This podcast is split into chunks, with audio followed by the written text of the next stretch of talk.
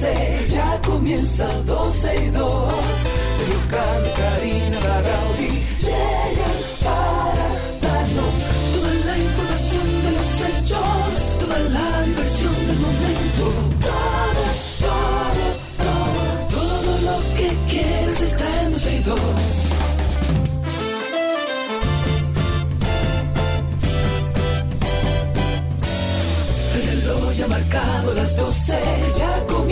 comienza 12 y 2.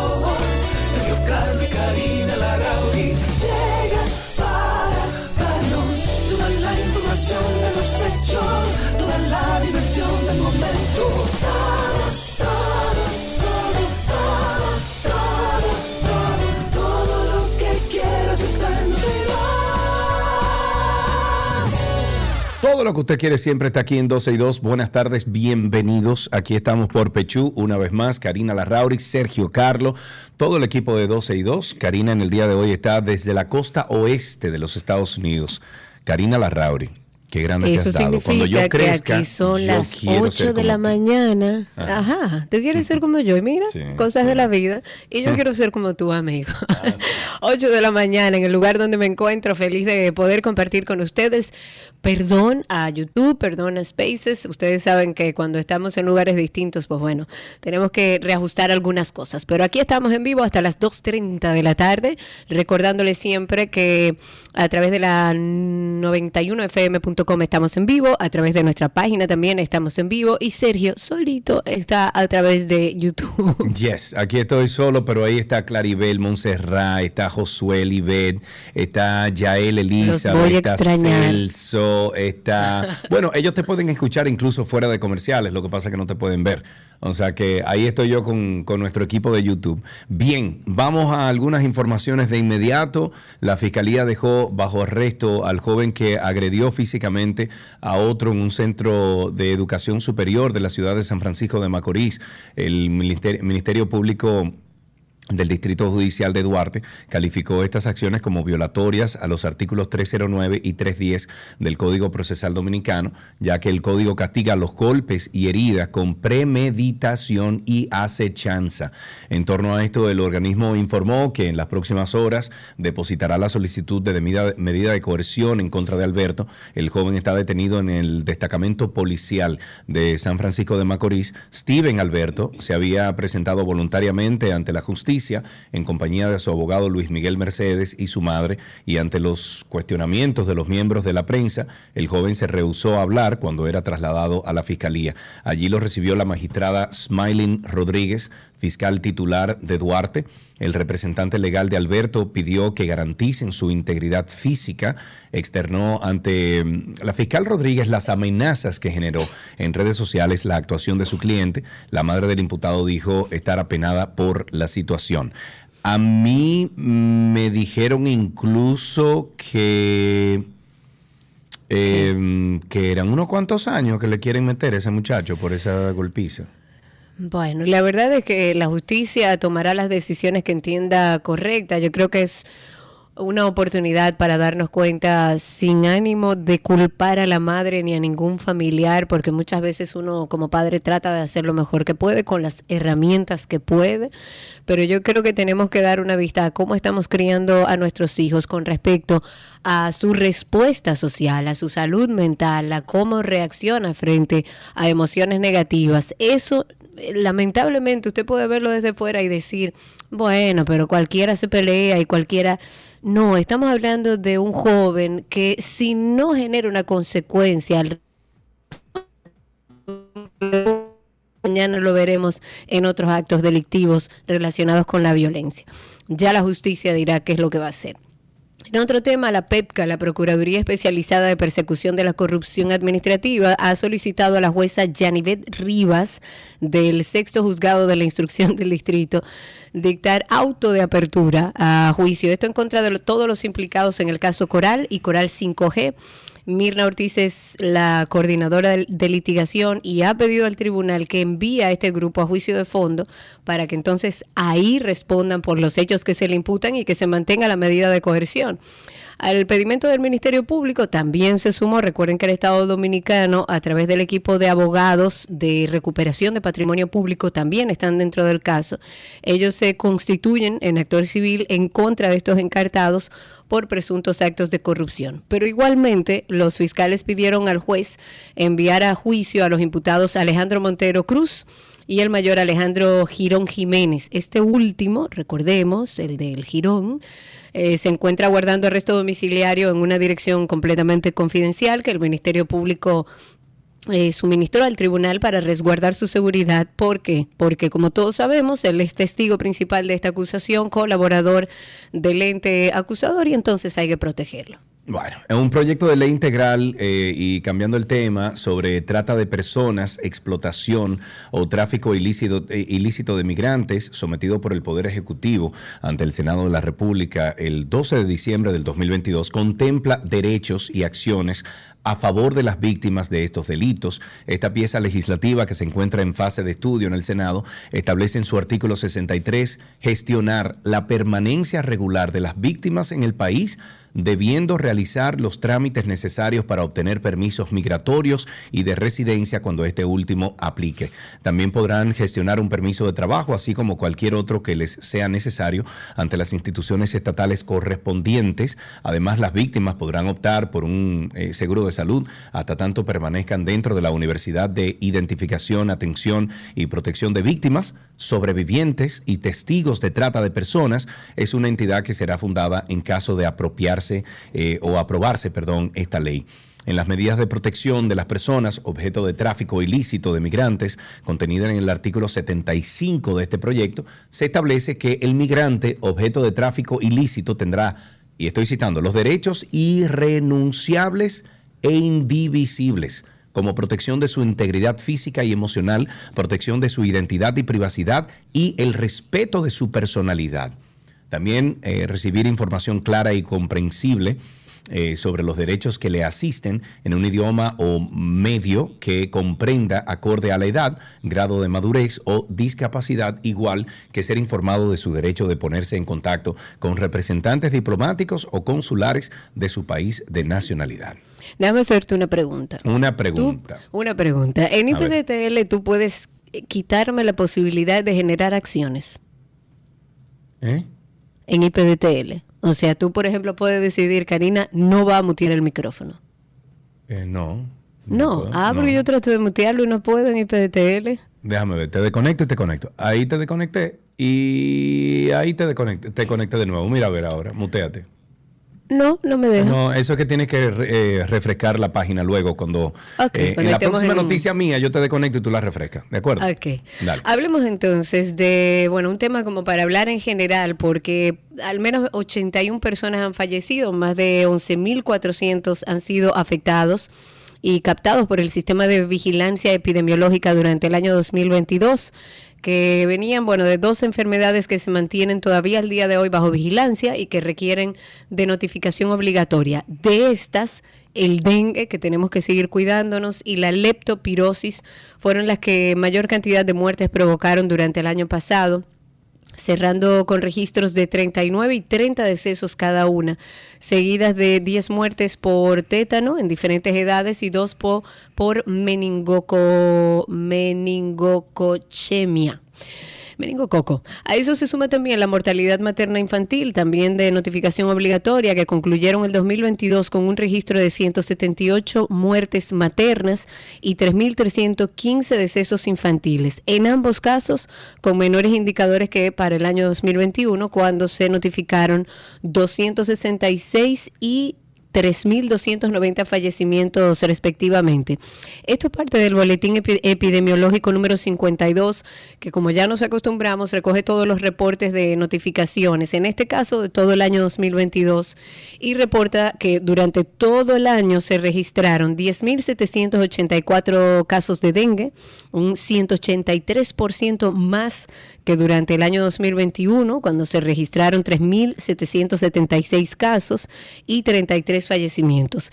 El 51% de los casos de dengue se registraron en hombres y el 79 en personas en edades entre meses y 19 años. Ok, la dirección, aprovecha ahora que voy a esto. La Dirección General de Impuestos Internos informó el día de ayer que se ha recaudado en enero 65.725.2 millones de pesos, un, un incremento de casi 15% con relación al mismo periodo del año pasado. Este organismo aseguró además que las recaudaciones de enero superan 2.635.1 millones de pesos, lo estimado para este mes. La DGII destacó que en un documento en su página web que captó el 77.1% de los 85.296.2 millones de pesos que ingresaron al Estado a través de las recaudaciones del mes pasado. En cuanto a los ingresos por tributo, el impuesto sobre la renta de las empresas e impuestos sobre los activos presentaron el mayor aumento, recaudando 10 10.425.5 em, millones de pesos, una variación favorable para el Estado dominicano en 2.846 millones con relación al mismo periodo del 2022, mientras que el recaudo, el recaudo del impuesto sobre la renta de las personas físicas para enero del 2023 ascendió a 10.029.3 millones de pesos, un 23% más de que las cifras de enero del año pasado. O sea que en cuestión de recaudación parece que vamos muy bien. ¿Lo hiciste, amiga? ¿Ya? Lo hice, amigo. A ver, no, no funciona. parece que hay un fantasma en IPTL. Bueno, eso es Hablemos ahora de lo que está sucediendo en Turquía. La verdad que triste lo que ha sucedido ahí. Yo no sé si tuviste un video de una bebé que nació debajo de los escombros. Claro, claro, claro. La verdad que triste ver lo que está pasando ahí. Se elevaron a más de 5.000 el número de fallecidos en este terremoto en Turquía. Países de todo el mundo están tratando de ayudar, enviando equipos para poder asistir en las tareas de, de rescate. Pero además la Agencia de Gestión de Desastres de Turquía dijo que sobre el terreno había ya más de 24.400 efectivos de emergencias, o sea, policías, personal que está ayudando en esta emergencia. Pero ante la inmensidad del territorio que fue afectado, porque este temblor afectó eh, una parte del territorio bastante amplia, eh, cerca de 6.000 edificios derrumbados solo en el país, sus esfuerzos se han visto desbordados, así que han pedido ayuda internacional. Los intentos de dar con más sobrevivientes se vieron obstaculizados también por las eh, temperaturas, eh, cerca de 200 réplicas también existieron, que sumaron también peligrosidad a la búsqueda entre todas esas estructuras que están tan inestables.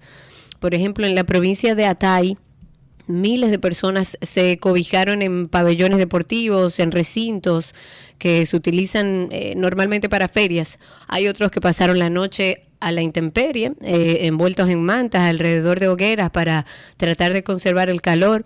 Recordemos que Turquía tiene un gran número de soldados y todos los soldados han sido eh, desplegados en la región fronteriza con Siria y además ordenó al ejército que colabore con este operativo con tareas como la instalación de tiendas de campaña para quienes se han quedado sin casa y además un hospital de campaña en Atay que se está necesitando urgentemente.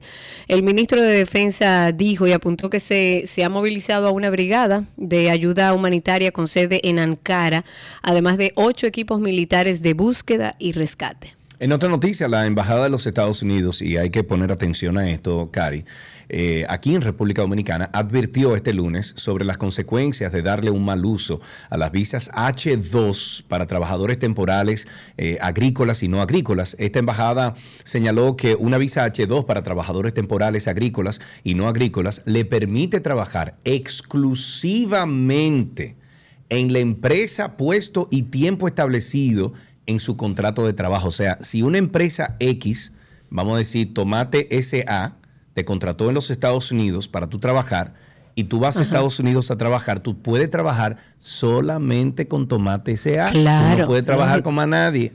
De que okay. de trabajar, ahora empiezo en otro. Exacto. Entonces dijo que es responsabilidad de la persona avisada eh, cumplir siempre con los términos de la visa H2 durante su estadía permitida y regresar a la República Dominicana a tiempo. O sea, si usted tiene un contrato de seis meses y a los seis meses usted se queda allá, usted tiene que variar, usted tiene que salir de los Estados Unidos y tiene que regresar para entrar en otro estatus, porque si se queda con el estatus que se venció, a usted le pueden quitar cualquier tipo de visa que usted tenga, incluso la de pasajeros.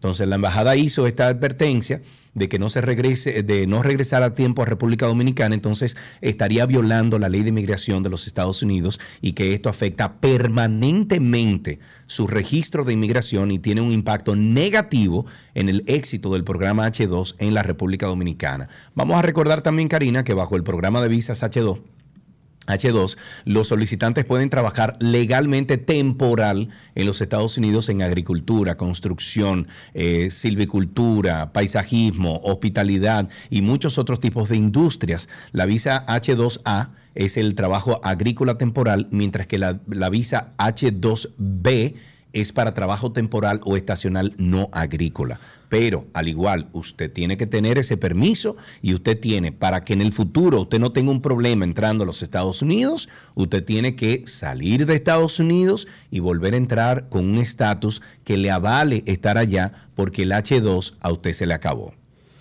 Perfecto. El Congreso Nacional ahora tiene, mm, digamos que prisa. Recuerden que esta legislatura extraordinaria va a culminar el 15 de febrero. Y ahora ellos se están enfrentando una semana bastante crucial porque tienen que lograr la, la aprobación de varias leyes en esta legislatura. El Senado agendó sesionar este miércoles, tiene en su cancha, digamos, pendiente de conocer y de, eh, de, sesionar los proyectos de ley de fideicomiso público, que es el que crea la Dirección de Crédito Educativo, eh, y el controversial y, por supuesto, eh, demandado Código Penal. Mientras que la Cámara de Diputados, que esta semana va a ser un, un receso en sus sesiones, se va a concentrar en estudiar en comisión eh, varias iniciativas, como es el caso del régimen electoral, durante tres días consecutivos. También el proyecto de ley sobre fideicomiso público fue aprobado en segunda lectura el pasado 2 de febrero, recordemos, en la Cámara de Diputados. Había sido sancionado en primera discusión el 25 de enero pasado y bueno, está en su cancha la decisión y la resolución de varias leyes y de varios proyectos que tienen y tienen como fecha tope el 15 de febrero, que ojalá y podamos lograr avanzar en temas tan importantes como este proyecto de ley de fideicomiso y también nuestro código penal. Mira, los empresarios eh, estaban como inquietos ayer, Karina Larrauri. ¿Te enteraste? ¿Qué pasó? No. Bueno, pidieron retomar la mesa del diálogo ante el incremento del comercio informal, otros que, que bueno, que se ejecute una fiscalización act más activa por Dios. de las autoridades a los comercios administrados por chinos en el país que operan de manera irregular. Y déjame agregarle algo a eso. He ido aquí en Bávaro varias veces. Uh, aquí hay tres, cuatro tiendas de chino, Karina, que tú encuentras lo que tú De nunca todo. vas a encontrar de que en un bellón, en un nada, no tienen eso. No, La de calidad- todo tiene. La calidad todo. es diferente. Ojo, no es lo mismo Claro. comprar una vaina en- de una cuestión Pero eso que todo el mundo lo sabe. Ok, pero de que resuelve, resuelve. El otro día compré un- unos eh, eh, contenedores de basura que yo necesitaba y me estaban cobrando, qué sé yo, eh, como 1.200 pesos en una de las ferreterías de aquí. Y fui a los chinos, lo encontré en 300 y la calidad de eso es plástico. O sea, es Claro, plástico. Lo compré ahí. es Dije, menor. esto es para basura, se ven bonitos, no hay problema. Pero oye, me estamos hablando de mil y Pero pico de pediste pesos. tu comprobante fiscal. Ahí voy. Ah. Cuando le pedí el comprobante fiscal, me dijeron, no, ahora mismo no podemos, que sí o qué. Ah, Digo yo, mira, Te la mandamos por correo y nunca llega. no, espérate. Y no, ni siquiera me dijeron eso. Me dijeron, no, ahora mismo no, porque estamos todavía solicitando en la DGI. ¿Qué pasa? Yo hace cuatro meses que fui allá y me dijeron lo mismo. Y fui la semana pasada y me dijeron lo mismo. Y se lo dije a la gerente que estaba ahí. Le dije, mira, te voy a decir una cosa, entre tú y yo. Si yo te quiero hacer una maldad ahora mismo, yo puedo llamar a la DGI. Pero claro, retiren pero a que ti. eso no es una maldad, Sergio, eso es justo. Eso, Bueno, es, pero- eh, eso es lo que se llama justicia, que paguemos lo- todos impuestos pero- y que no haya una parte de la población que lleve la mayor carga. Cari, lo entiendo. Lo que pasa es que se lo dije en buena onda. Le dije, mira, vine as- aquí al principio, o sea, en agosto, septiembre, y me dijeron eso. Y ahora, cuatro meses después, cinco meses después, me están diciendo lo mismo. Loca, te va a buscar un problema. Y me dijo, no, estamos en eso. que yo- que yo". Eh, Oye, la próxima vez que yo venga aquí y yo solicite mi comprobante fiscal y no me lo den, alante de ti, llama a la DGI. Pero es que, claro, es que el, siempre hemos hablado aquí en el programa, Sergio, que eh, el, el tema está, lo que genera un poco de urticaria, por lo menos aquellos que, que pagamos nuestros impuestos religiosamente, es que nosotros tenemos la carga de todo. Entonces el, el gobierno debe establecer políticas para empezar a buscar a todas esas personas que están de manera ilegal, que son la gran, la inmensa mayoría, para que lo sepan, y bajarnos un poco el peso a aquellos que tenemos toda la vida cumpliendo con el país, porque señores, ese es el dinero para que este país pueda funcionar. Entonces aquí hay muchos negocios informales y nos corresponde a todos. Yo no hay un solo lugar que no llegue y diga, dame mi comprobante fiscal. Exacto. Bueno, Y si me dicen que me lo van a mandar por correo y no me lo mandan, me aparezco en el lugar y le digo, Sí. dame mi comprobante fiscal. Bueno, los empresarios dicen que existe la necesidad de que se supervise el cumplimiento del ingreso de los empleados de las, a la seguridad social, el pago del salario mínimo, las condiciones de trabajo, los horarios. En torno a este tema, José Antonio Álvarez, presidente de la Asociación Nacional de Importadores, eh, dijo, y, y lo voy a citar en este caso, si yo no estoy declarando ventas, si tengo empleados que no están en la TCS, que es la Tesorería de la Seguridad Social, si no tengo impresoras fiscales, ellos, o sea, los chinos, están compitiendo totalmente en un ambiente desleal y con todas las ventajas porque claro. no tienen obligaciones y eso es parte de lo que se identifica con estos negocios. Aunque las relaciones diplomáticas entre República Dominicana y China se establecieron en el 2018 en la ANI, en la ANI, eh, se estiman que ha sido en la última década cuando ingresaron al país nuevos comerciantes chinos que han acelerado la competencia desleal en eh, que critican. Ojo. Pero yo no, hay estoy que irse al de- barrio chino, señores, no hay que ir lejos. Mira, yo no estoy en desacuerdo con que los chinos tengan aquí. Te lo Pero digo. claro que no. Porque, te lo digo porque, sobre todo aquí en Bávaro, he notado que mucha gente de muy bajos recursos resuelven con todos esos artículos chinos.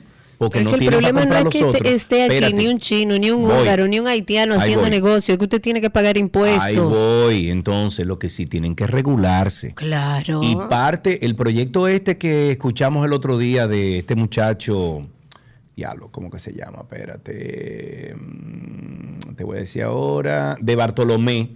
eh, Pujals, que está Ajá. ahora mismo interlazando a todos los ministerios para la transparencia de la ma- A- Además de eso, creo que comprende también una parte de transparentar todas las transacciones que se hagan en República Dominicana. Y eso nos conviene a todos. Claro. Que abusen los que controlan, eh, o sea, los que van a regir eso, eso es otra cosa, pero nos conviene. He mencionado aquí por años, Karina Larrauri, por años, que vean lo que hizo China, que en 10 años la corrupción de estar en un 60 y pico por ciento bajó un 8. Y eso fue porque... ¿La corrupción o la evasión? no, la corrupción, eh, que era parte de, de- o sea, porque evadían tantos impuestos que había una corrupción que se alimentaba de ese, de ese, eh, de ese mecanismo. Entonces, al momento de eliminar el efectivo, hoy en China tú llegas y tú sacas un dólar y te dicen, no, no lo sacaste. ¿Por qué? Porque tiene que ser todo en, en transacciones digitales, o sea, electrónicas, para que todo esté eh, grabado en un fisco. Entonces, aquí en República Dominicana tenemos que lograr eso para que Señora, se pero sepa es que de aquí hay dónde- negocios. Bueno, Aquí hay negocios, Sergio, que yo pago con tarjeta de crédito y no pagan impuestos. Entonces, Exacto. yo no entiendo cómo es que el sistema bancario puede dar un aparato para usted pagar con tarjeta de crédito si usted no está fiscalizado. exacto. No se supone que yo voy a Azul o a Carnet o a no sé No, dónde a buscar tiene- eso por y- y un no- negocio y usted oye. no tiene que dar su RNC y toda su legalidad. Y no solamente eso, Cari, sino que cada negocio, o sea, si tú sacas un carneo, tú sacas un POS, como se llama, un, un, eh, una, ¿cómo se llama? Postventa, eh, eh, punto postventa. Si tú sacas un punto postventa en este país, tú tienes un, eh, un identificador único de tu negocio que tiene los datos de tu negocio. Claro. Bueno, pues entonces la DGI tiene que conectar ese, ese cargo, es- ese número único que tiene ese negocio aquí en el país al sistema fiscal. Eso es lo que yo no entiendo, que es falta de voluntad. Para mí es falta de voluntad. Evidentemente hay decisiones que no son políticamente correctas porque no le va a gustar a nadie que esté evadiendo impuestos, le va a gustar que llegue la DGI a decirle usted pague impuestos a partir de ahora porque se ha acostumbrado a no pagar, ha vivido años, años y años. Yo conozco negocios que tienen más de 20 años funcionando. Usted paga con tarjeta de crédito, usted compra todo lo que quiera y no paga un centavo. ¿Y qué fue eso? No, una cuestión que me mandó. Ah, ok.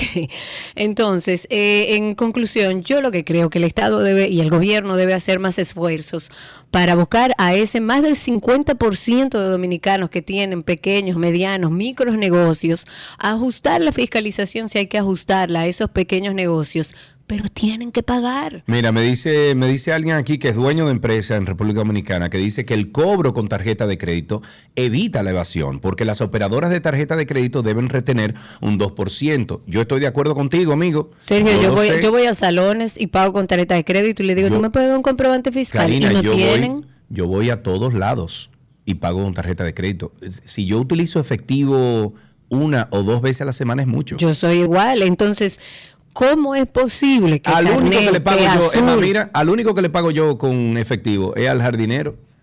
Bueno, hay cosas que hay que pagarle en efectivo, hay cosas que hay que pagarle en efectivo, pero yo no entiendo cómo la banca no es parte responsable de que el que solicite un servicio como ese tiene que estar formal. Usted no puede pedir pagar con tarjeta de crédito si usted no está formal, porque entonces usted como banco es parte de esa ilegalidad. Claro. Entonces, en otro tema eh, que también es preocupante, es un tema de parecen que las órdenes de alejamiento son como un pedazo de papel nada más en nuestro país. Otro tema también importante y olvidado de este y todos los gobiernos, y es el tema del abuso contra la mujer. Hay un hombre que le quitó la vida a su expareja en el sector de los ríos y familiares de la víctima, que fue identificada como Mileisi Arnau, de 34 años, dicen que ésta había realizado varias denuncias en contra de su verdugo, que supuestamente este señor tenía una orden de, de alejamiento. Sin embargo, nunca la cumplió. Según algunas informaciones que fueron proporcionadas por la familia de la víctima, el victimario había comprado un arma de fuego solo con la intención de quitarle la vida a esta joven. La víctima tristemente dejó una niña en la orfandad de 10 años, el hermano de Milady, Manuel, dijo que el sistema de protección a la mujer en la República Dominicana le falló y yo estoy de acuerdo. Le falló a mi y le sigue fallando a todas las mujeres de este país. Mi trabajaba en un centro comercial eh, aquí en Santo Domingo, se dedicaba al 100% a su familia, según expresaron sus parientes, y es una pena que todavía al día de hoy estemos hablando de un sistema que no protege a la mujer. Para nada. Bueno, finalizando la mañana de este martes, miembros del movimiento Marcha Verde, eso existe, se apostaron en el Palacio de Justicia de una nueva vigilantes a la justicia, momentos en que el juez David Timoteo Peguero emite la sentencia del juicio preliminar en el caso Antipulpo. Dice aquí, devolución de todo lo robado, fin a la impunidad, yo voy para el Palacio, Punta Catalina, cuerpo del delito. Son algunas de las insignias que vocifera el grupo de Marcha Verde. Piden que el caso sea enviado a audiencia de fondo con todos los imputados. Queremos cárcel para los corruptos, que se le quite todo lo robado y se le devuelva al pueblo. Y esperemos, esperamos que la justicia cumpla ese cometido, ese propósito del pueblo dominicano que lo hemos ganado en la calle marchando por más de cinco años. Eso dijo Clarice Guillén, una de las manifestantes. Guillén dijo que esperan que la justicia haga su trabajo conociendo el caso luego de mandarlo a juicio de fondo y que sea conocido dentro del tiempo que el Código Procesal Penal establece. Durante el programa de hoy les informaremos en cuanto haya más información de todo lo que está ocurriendo con esa manifestación.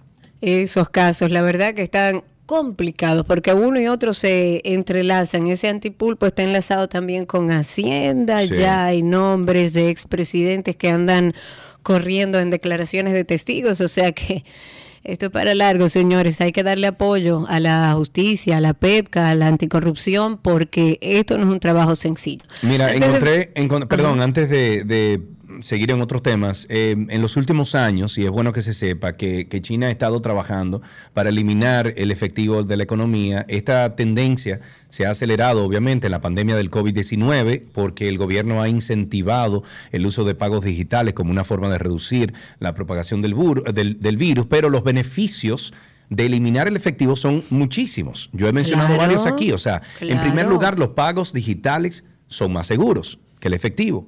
No hay riesgo de robo o fraude o menos riesgo, al menos que un policía haga como hizo con tu hermana, que la llevó a un cajero y le sacaron ah, el dinero de ahí.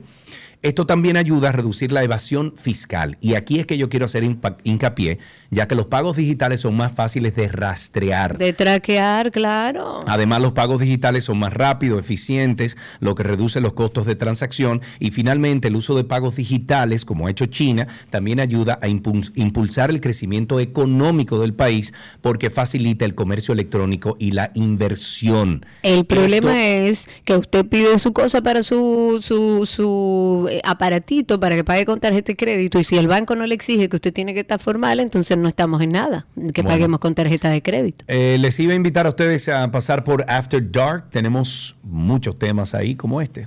Un tema del que se ha hablado mucho en las últimas semanas es un tema preocupante y en crecimiento, que es el tema del bullying o acoso escolar. Vamos a partir de un punto importante, porque generalmente lo asociamos al colegio. Sin embargo, el bullying puede ocurrir en cualquier actividad extracurricular también, pero tendemos a pensar en el colegio porque es el espacio donde más tiempo pasa mi hijo, mi hija. Esta moneda, digamos que tiene dos caras, porque hablamos del niño que recibe el bullying, pero también el que hace bullying está gritando algo otro niño que está buscando atención. Las recomendaciones que tengamos conversaciones sanas con nuestros hijos. Tenemos que tener un espacio de confianza, diálogo abierto. Que lo fortalezcan como humanos íntegros. Donde mi hijo se sienta en la posibilidad de acercarse y manifestarme cualquier inquietud y saber que yo como mamá o papá voy a estar disponible. Y que tenga la confianza de contarnos lo que le suceda. Karina y Sergio After Dark. Karina y Sergio After Dark está en todas las plataformas de podcast. Nos encuentran como Karina Larrauri Podcast o Sergio Carlo Podcast en Google. Ahí usted puede poner eso y le sale todas las plataformas donde estamos. ¿Tú tenías algo que decir, Cari? No, tú no nada, era eso. Eh, ah, recordarles además nuestra nuestro usuario en Instagram de Karina y Sergio After Dark. Por ahí ustedes pueden entrar, hay un enlace directo. Y también, si ustedes quieren que tratemos un tema, si usted está pasando por una situación difícil y necesita información, escríbanos un mensaje directo, que por ahí siempre estamos pendientes de todo. De esta manera iniciamos 12 y 2. Gracias por la sintonía.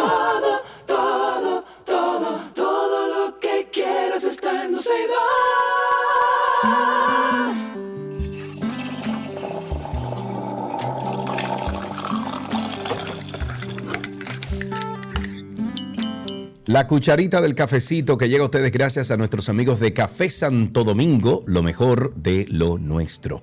Vamos a beber un cafecito. ¿cuánto me gustaría tener un cafecito ahora mismo? Mira, mira, mira, mira, mira, mira, te lo voy a mostrar. Míralo ahí. Oh, oh, mi cafecito. La idea es que hoy martes. ¿Y esa taza de dónde tú la sacaste? Eso es del hotel. Sí, claro, ah, lógico. Ojo, yo he viajado, yo he viajado con grecas, con café, ah. con, mi azúcar.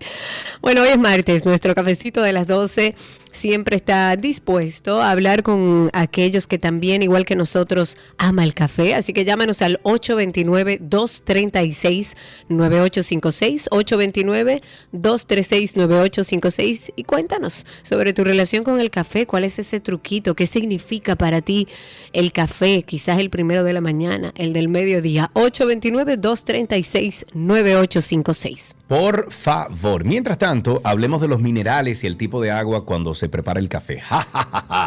Esto es un oh, tema que va. El agua también. Ah, bueno, gran parte, gran parte de la composición de una taza de café es agua, más del 90% en la mayoría de las elaboraciones. El restante es café filtrado. Sin embargo, nadie dudaría que una buena taza de café se obtiene a partir de granos de café de calidad.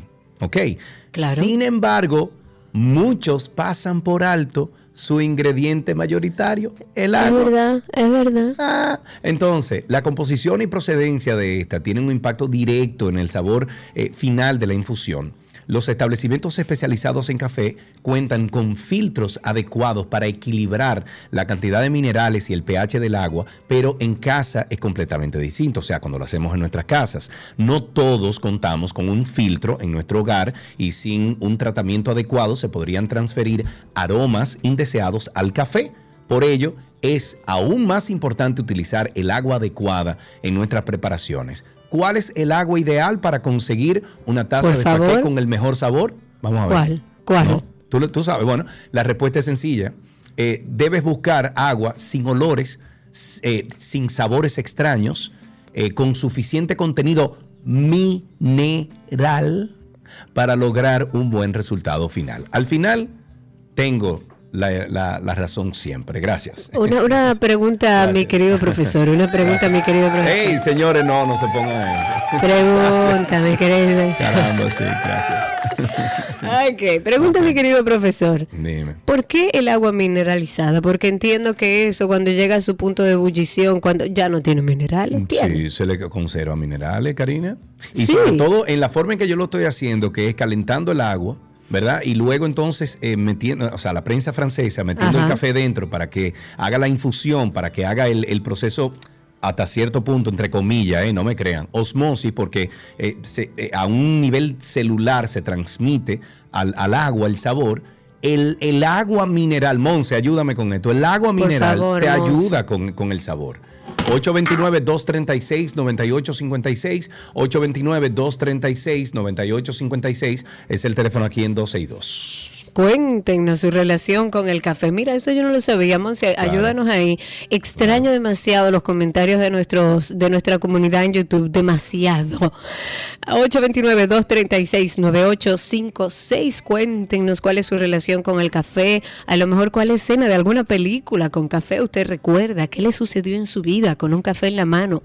¿O cómo fue el café de esta mañana? Yo, por ejemplo, no, óyeme, el hotel que no me tenga un cafecito en la habitación para yo poderme preparar ese café, inmediatamente abro los ojos, no existe para mí. Tiene que haber café. 829-236-9856. Vamos a ver, creo que tengo una llamadita aquí. Se, ca- se cayó. No, 829-236-9856. Llámenos ahora mismo y cuéntenos su relación con el café. ¿Cómo empezó usted a beber a café? ¿Cómo se lo bebe hoy en día? Ahí tenemos a Railsa, nuestra amiga People. People. People, ¿tú sabías ese truquito de- del agua mineral con el café? Yo no, yo no invento mucho con el café, Sergio, no. Mm. Porque, pero, pero óyeme, pero hazte Pero la prueba, agüita. Railsa, hazte la prueba, tú te tomas tu café con agua mineral y agua purificada y vamos a hacer la prueba. Bueno, tal, tal vez. Tal Además, vez. sí, lo voy a probar, pero nada. Gracias, Ok. Raílsa. Bien. Muy bien, muy amable. Dime. El primer café yo no recuerdo de esta mañana, así de rápido ha sido el día, pero el que sí me marcó fue el que me bebí en casa de mis padres hace poco, con Ajá. un pedacito de pan, Ay, ay, esa ay. calientita, entonces en una jarra, porque mi- en casa de mis padres todavía lo bebemos en jarra, así como Muy bien. jarra grande. Entonces Ajá. ese es el café que yo más disfruto. Silencio, hablando con mi madre, una musiquita de fondo y mi jarra. Qué ricura, hombre. Y qué mejor café que ese. Gracias, Raílsa. Un beso grande. Yo creo que una de las de las tradiciones familiares en, en nuestro país es justamente eso, sentarse a beberse un café. En mi familia somos cafeteros todos, absolutamente todos, y eso siempre es un plan. Vamos a beber un cafecito. Ahí está Darío en la línea con nosotros. Cuéntanos, Darío, ¿cuál es tu relación con el café y cómo fue el café de esta mañana? Bueno, el- yo hace como dos años creo que llamé y dije que cumplimos ahora este día 3 de febrero, 33 años, yo colando el café por la mañana. O sea, yo te- tengo problemas que la espalda, eh, párese y cuele el café, porque usted es el que sabe. Y le voy a dar otro tip, que nunca A pongan a fuego alto el café Exacto, sino, eso ya nos han dicho. eh, a fuego lento para que vaya subiendo lentamente. Es un tic francés muy muy popular también en Europa. Pase un Sí, día. gracias Darío. De hecho, tuvimos la oportunidad de hablar con un barista en este segmento y él nos explicaba que la llama del fuego no puede salir de la base de la greca. Entonces, así, que, que es un poco lo que dice Darío, traten de mantener la llama baja, no necesariamente tan baja, pero sí que no pase la base de la greca. Y así va a obtener un café como Dios manda. Y si no, utiliza la técnica de Sergio Carlos que utiliza su prensa francesa. Claro, ahí yo creo que le va a ir bien. Eh, vamos entonces a finalizar dando las gracias a las dos personas que llamaron en el día de hoy, Railsa y Darío. Gracias por eso. Les recomendamos siempre un cafecito Santo Domingo en la mañana, en la tarde, al mediodía, Uy, cuando usted quiera. Usted siempre se lo toma. Hasta aquí este cafecito del mediodía.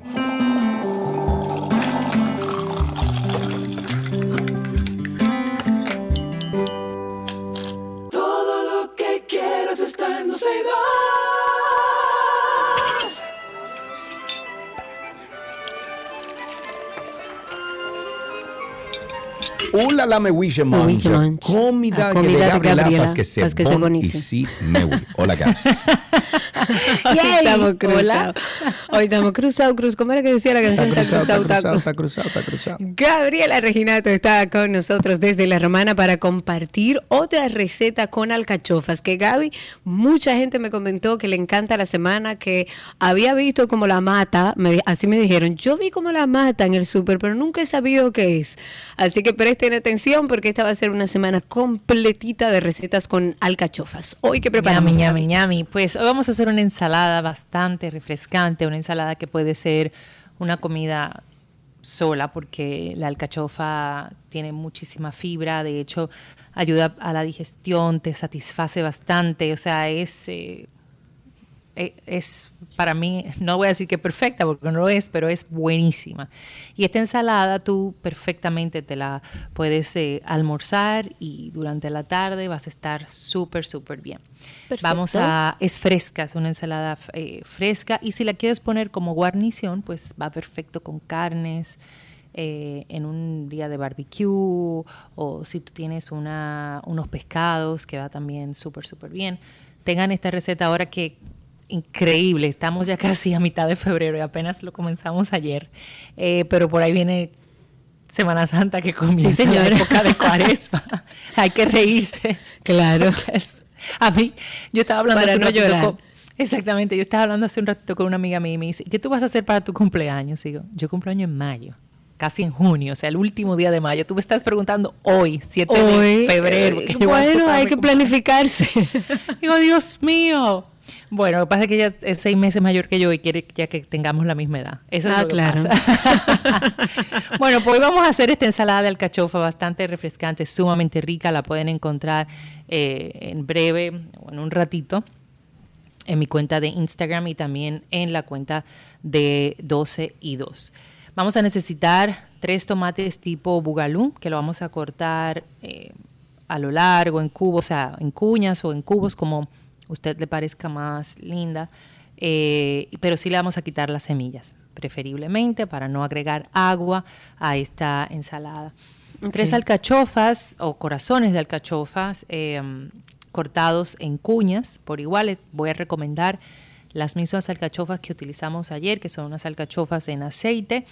Eh, en el post puse las que utilizo.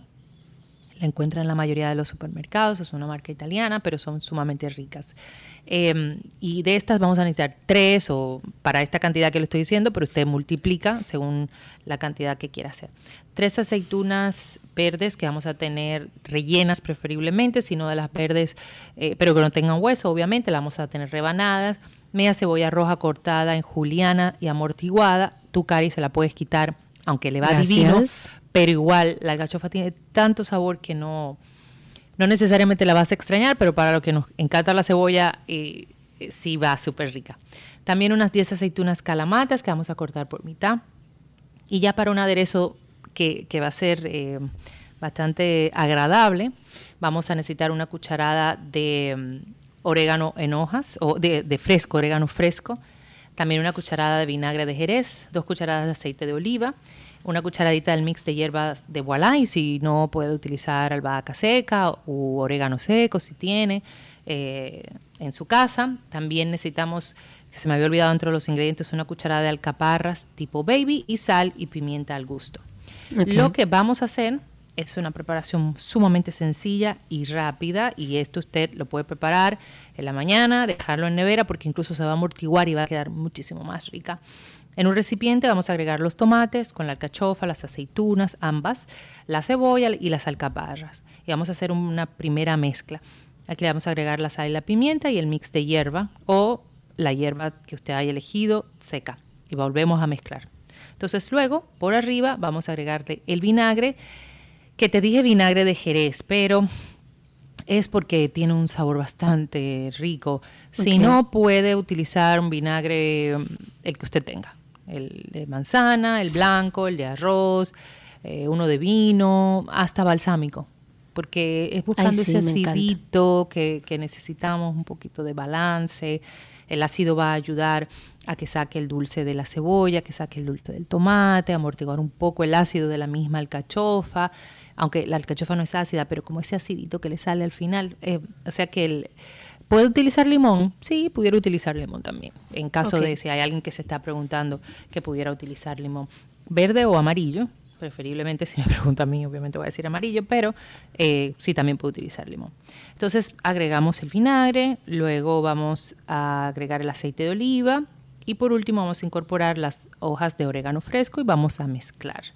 Esto, como te decía al inicio, lo ideal es llevar a nevera para servir frío. Ya si deseas, al momento de servir puedes agregar un poco de queso feta por arriba para servir que le va espectacular. O inclusive ahorita que te decía que si lo quieres todavía abundar más como un plato principal, le puedes poner eh, una ventresca en aceite o un atún o unas sardinillas que le va sumamente rico o un buen bonito del norte en trozos que le va espectacular, se lo pones así por arriba, se aparece un aguacate de refilón por ahí, pero no se lo agregas a la ensalada, se lo pones al lado eh, para que puedas combinar con, con esta ensalada. Y Voilà. Y como dijo Gaby, dentro de un momentito ya va a estar en su cuenta de Instagram. La consiguen como gabriela.reginato. Así aparece en Instagram. También pueden conseguir nuestra Gaby, gracias. Un beso enorme y bueno, hasta mañana. Chao, chao.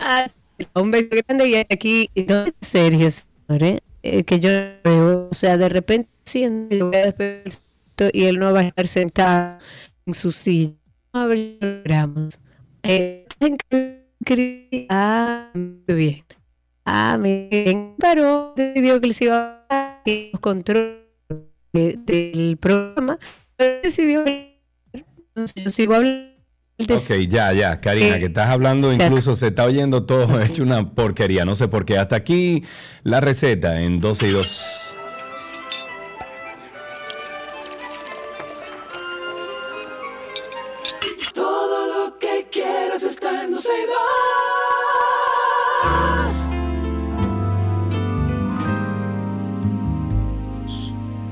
Estamos en nuestro segmento de Club de Libros y nos place recibir al escritor y gestor cultural Nan Chevalier para conocer los detalles del libro Tibieza, me encanta el nombre, y el premio Manuel Salvador Gautier. Nan, bienvenido, gracias por estar con nosotros. Eh, bueno, muchas gracias, yo encantado de poder participar con ustedes. Bueno, Nan, el día que tú no quieres escribir, ya tú sabes que tú puedes ser locutor, Pero inmediatamente yo dije, pero pusieron otra gente a hablar. ¿Qué pasó? O sea, ya tú sabes, Nan. ¿Qué, te digo? Bueno, voy, a, llevar mi currículum entonces. Por favor, nunca, ¿Nunca has hecho trabajo de voces? ¿Nunca? No, no, no lo he hecho. Ah, pero usted tiene, se está perdiendo de ganar un dinero ahí. No te, no te voy a decir que te está perdiendo dinero, pero te está dejando de ganar un dinero. Eso es correcto. Nan, muchísimas gracias por estar aquí. Eh, eh ¿Te nace desde hace mucho eso de, escribir, de la escritura? ¿Cómo empiezas? Bueno, empieza en los últimos años del bachillerato, aunque en mi pueblo, en Puerto Plata, lo que hice fue sobre todo deporte, pero tenía la vocación por la lectura y la literatura y luego cuando llego a Santo Domingo a estudiar al inicio de los años 80, eh, decidí eh, que era lo que deseaba hacer en la vida que eso era definitivamente lo que te apasionaba. ¿Y de qué va Tibieza? Cuéntanos un poco de esta novela. El tema de Tibieza es eh, trivial eh, porque trata de la historia de un ex revolucionario eh, guastiano que luego cambia su ideología y cuando llega su partido, ya no de izquierda por supuesto, al poder, es sometido por actos de corrupción. Ahora, eh, hay muchas historias mezcladas, por eso la historia es trivial, pero lo que importa siempre en una novela es la manera de contar las cosas.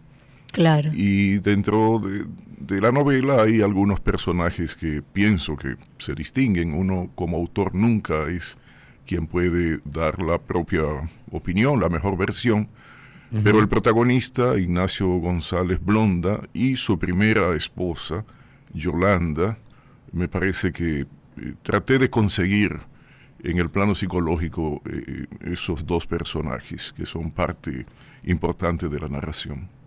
Diría, dirías que tu obra, eh, o sea, como que se inclina a, eso de la psicología, de tratar de, la psiquis, de, del quien, es, eh, quien está leyendo.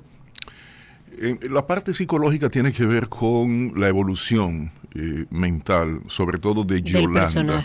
Del personaje. De los dos. Él porque reniega de ese pasado en que él como jovencito quería cambiar el mundo, una sociedad más justa y luego el dinero se lo lleva, ¿no? Y ella porque siempre tuvo mm, ciertas, digamos, flaquezas emocionales, era muy débil emocionalmente y acaba al final de sus días eh, precisamente andando por las calles de la ciudad y repetía siempre una frase que es, no la voy a repetir yo porque es muy, fuerte, pero ella le decía algo así como fuiste muy malo conmigo, blonda, porque en la locura siempre se repite alguna frase que es la que desencadenó eh, el momento, o sea, la crisis eh, existencial.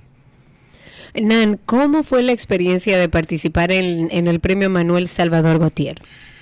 Mira, yo he participado en, muchos y yo eh, gozo con la derrota porque, Me encanta eso. He, perdido muchas veces, pero también he ganado. Ahora lo, lo especial es que lo convocó el Ateneo Insular que dirige don Mariano Lebrón Sabiñón. Claro. Y luego con el apoyo muy especial del Banco de Reservas. Le agradecemos al señor Peralta que, estoy, eh, que puso todo, todo su empeño. Y luego, la experiencia más linda ha sido, inmediatamente después de la publicación, el recorrido como autor, ¿no? Porque no es una tradición en los concursos dominicanos que se dé a conocer, que se lleve a los medios. Generalmente se publica y se quedó ahí pero sacarla a los medios es una labor muy linda que ha llevado a cabo especialmente Marina Frías y Keila González. Genial, la verdad que genial. ¿Dónde podemos conseguir tus libros, Dan? Bueno, eh, Tibieza ya está en Cuesta. Eh, yo acabo de pasar para comprar otros libros y, y ahí ya veo que está bien ubicada en las novedades. Y bueno, básicamente mis libros eh, se, han distribuido a través de, Cuesta precisamente. Ok, perfecto. Interesante. Eh, bueno, me están pidiendo aquí que también eh, tienes una página web, nanchevalier.com, ¿verdad? Ahí podemos conseguir toda la información. sí, ciertamente, ahí están los datos, hay fragmentos, debo actualizarla porque hay algunos cuentos míos, hay poemas, hay un libro completo de ensayos, pero me interesa colocar aunque sea uno o dos capítulos de, de tibieza, por lo tanto debo actualizarla esta semana. Nan, yo necesito que tú te hagas un ejercicio mental a ver si es posible. ¿Por qué tú no haces un audiolibro de tibieza? Porque con esa voz, narrada por el mismo autor. Porque, óyeme, yo que he aprendido a escuchar audiolibros por mi amigo Sergio Carlos y me ha servido de mucho para bajar la ansiedad de los tapones, a mí me resulta eh, la verdad es que me, encanta cuando escucho un libro narrado por el mismo autor. Por, qué tú no te pones en eso? Bueno, bueno, me das una buena idea. Vamos claro. a ver. vamos a ver, qué se puede Esa podría ser tu, entrada al mundo de la locución. Vamos a, tratarlo así. Bueno, gracias por esa motivación. Vamos a ver. Bien, bueno, pues estuvimos conversando con Nan Chevalier. Él eh, eh, nos da detalles o nos dio detalles del libro Tibieza, Tibieza. Además es eh, premio Salvador, Manuel Salvador Gautier. Y estuvo hablando de esto. Para más información, entren a sus, a, sus redes sociales, arroba nanchevalier y chevalier.com, nanchevalier.com. Y recuerde que está en, en librería Cuesta. Ahí pueden conseguir tibieza y esperemos entonces el audiolibro que viene por ahí señor, con esa hermosa voz. Así que lo voy a leer yo, oyéndolo. hasta aquí, hasta aquí Club de Libros en 12 y 2 y se me perdió el... Ay, Dios mío, ¿dónde está? Lo había visto. En el medio, abajo. Abajo, en el medio. Ahí está, ok. Todo lo que quieras está en 12 y 2.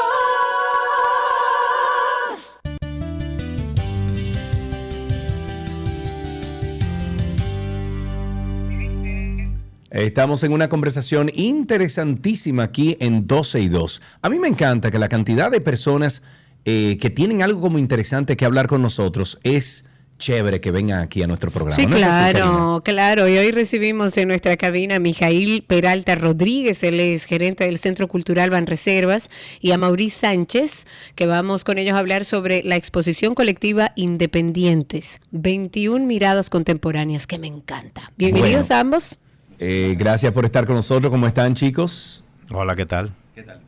Qué bueno. Hola, Eh, de- sí, Hola. me tienen que dar tiempo para yo abrir el micrófono porque que, tú sabes cómo es. Pero bueno, chicos, gracias por estar con nosotros aquí en, en 12 y 2.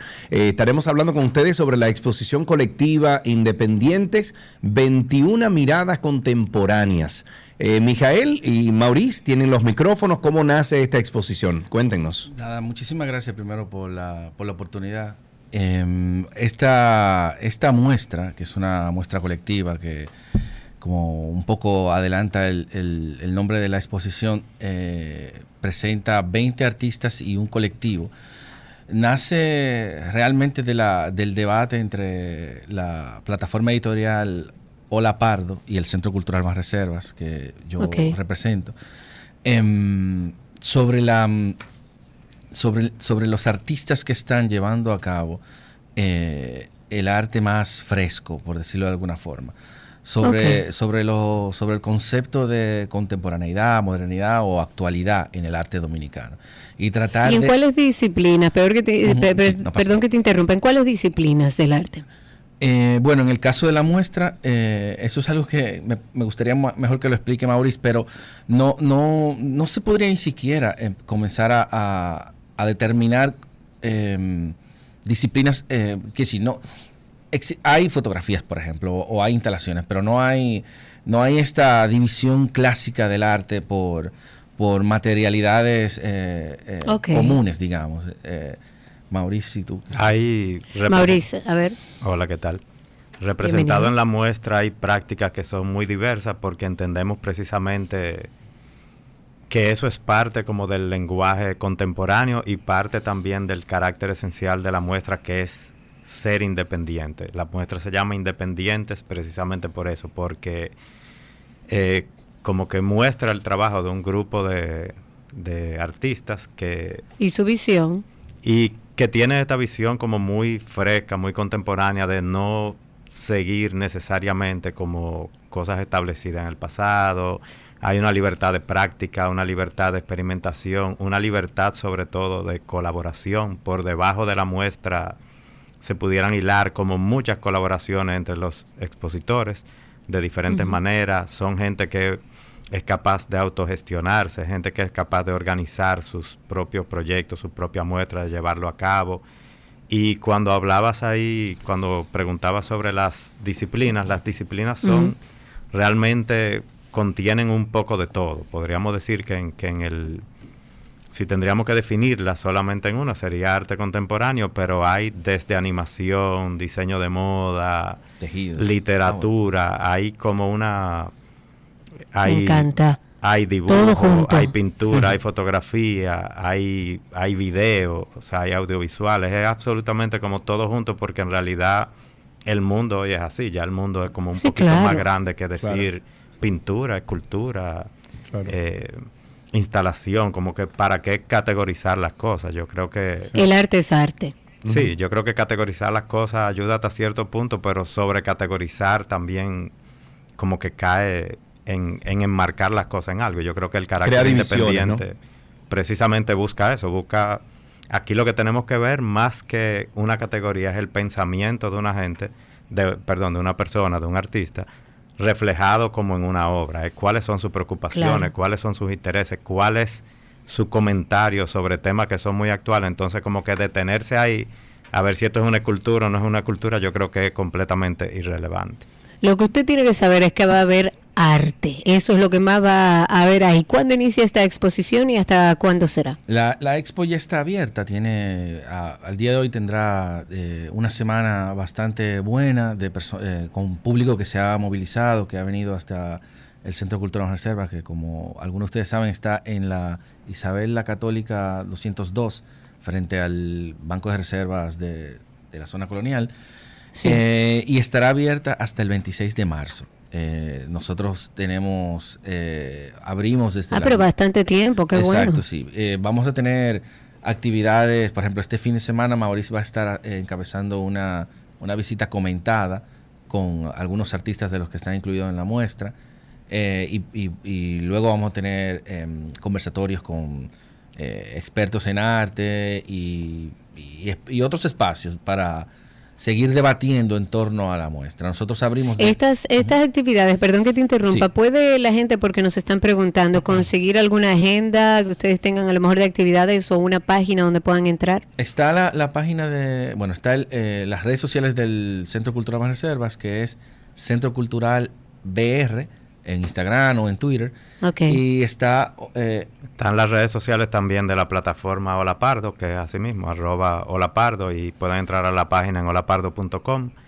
Estamos trabajando ahora como para cerrar algunas fechas, como el, tiempo es tan extenso, y parte, o sea, vamos a ir comunicando a través de redes sociales cada actividad que venga con tiempo, y parte también del, de lo que este proyecto como que un poco ha contemplado es vincular a, de, la de la mejor manera posible a muchos actores como de la comunidad. Entonces de repente tendremos esa visita guiada con participación de algunos de los artistas, tendremos conversatorios que están coordinados por dos curadores como muy, digamos que muy activos de la escena, que son Gina Jiménez Uriel y Luis Graham y tendremos una feria de publicaciones independientes, tendremos como una serie de cosas siempre buscando vincular otros actores como de, esta comunidad de artistas contemporáneos. Sí, la, eh, decir, Sergio, perdone, eh, eh, que el Centro Cultural Más Reserva está abierto de 9 de la mañana, en especial para los visitantes de la exposición, de 9 a 9, los lunes, de lunes a viernes,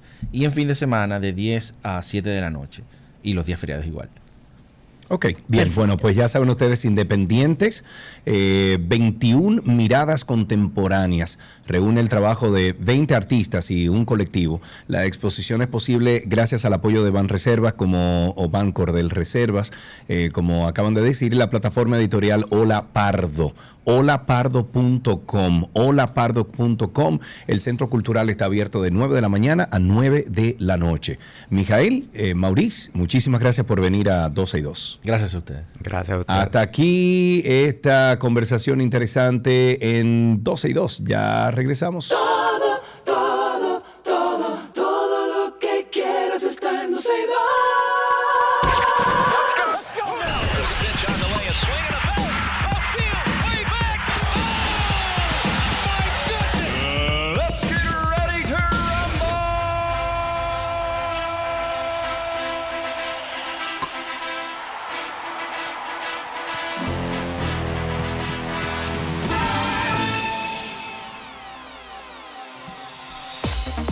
Estamos en Deportes en 12 y 2. Esto llega a ustedes gracias al Molino Deportivo. Contamos contigo, campeón. Gracias a Vita Salud, la tienda de las vitaminas y la nutrición deportiva. Empecemos con béisbol. El zurdo Steve Moyers lanzó ocho entradas de una carrera y Jamaico Navarro, Emilio Bonifacio, Kelvin Gutiérrez remolcaron seis carreras entre los tres y los Tigres del Licey de la República Dominicana aplastaron en el día de ayer 10-1 Erdiantre, qué pela. A los federales de Chiriquí, 10-1. Es una pela. Sí, señor. De Panamá, en la quinta jornada de la Serie 65 del Caribe, Simple TV, Gran Caracas 2023. Creo que no tenemos que poner el título entero, pero que se llevó a cabo en el Estadio Forum de la Guaria. Ahora los Tigres del Licey tienen marca de tres ganados y dos perdidos en la serie. Los federales tienen eh, foja de 2-3 y este martes se enfrentan a los vaqueros de Montería Colombia a las 6 de la tarde. El lanzador zurdo Steve Moyers, eh, quien se acreditó el triunfo, laboró en 8.0 sólidas entradas, donde permitió 8 hits, una carrera, dio dos boletos, ponchó a 4 e hizo más de 115 lanzamientos. Oh, fresco, En otra de béisbol, los mellizos anunciaron que el estelar campo corto puertorriqueño Carlos Correa no será parte del roster de Puerto Rico para el venidero clásico mundial de béisbol. Esto se va a disputar en marzo. Y según lo que dicen, es debido al nacimiento de su segundo hijo. Este jugador de 28 años viene de una tumultuosa temporada muerta relativamente, en la que dos acuerdos como agente libre terminaron cayéndose, esto debido a preocupaciones médicas por parte de los equipos. Aunque Correa todavía esperaba encontrar la forma de representar a la Isla del Encanto, él y los mellizos eventualmente llegaron al acuerdo de que no jugaría en la WBC. Me voy con básquetbol. La NBA reprogramó tres partidos después de que un juego de la semana pasada fuera pospuesto cuando los Pistons de Detroit quedaron varados en Dallas debido a una tormenta invernal. Los Pistons recuperarán su partido en casa contra los Wizards de Washington el 7 de marzo. La liga también eh, reagendó encuentros de ambos equipos para evitar que jugaran en tres días consecutivos. Detroit recibirá a los Trail, Trail Blazers de Portland el 6 de marzo, un día antes de su programación original. Los Wizards enfrentarán a los Bucks de Milwaukee en casa el 5 de marzo, también un día antes de lo planificado. En fútbol hay un lío, señores. El Manchester City fue acusado por la Premier League de proporcionar información engañosa sobre sus finanzas durante un periodo de nueve años cuando el club intentaba establecerse como una fuerza en el fútbol inglés y europeo luego de que la familia gobernante de Abu Dhabi tomara el poder. El desarrollo explosivo se produjo después de una investigación de cuatro años por parte de la liga de fútbol más popular del mundo, esto a raíz de la filtración de algunos correos electrónicos del club, de documentos de funcionarios de la ciudad, que fueron incluso publicados por una revista alemana. Los documentos mostraron el alcance de los esquemas para supuestamente cubrir la verdadera fuente de ingresos en un intento por cumplir con las regulaciones financieras. La Premier League tiene reglas de juego limpio a nivel financiero, están diseñadas para que se puede garantizar que los clubes gasten esencialmente lo que ganan con acuerdos que se evalúan por tener un valor de mercado legítimo.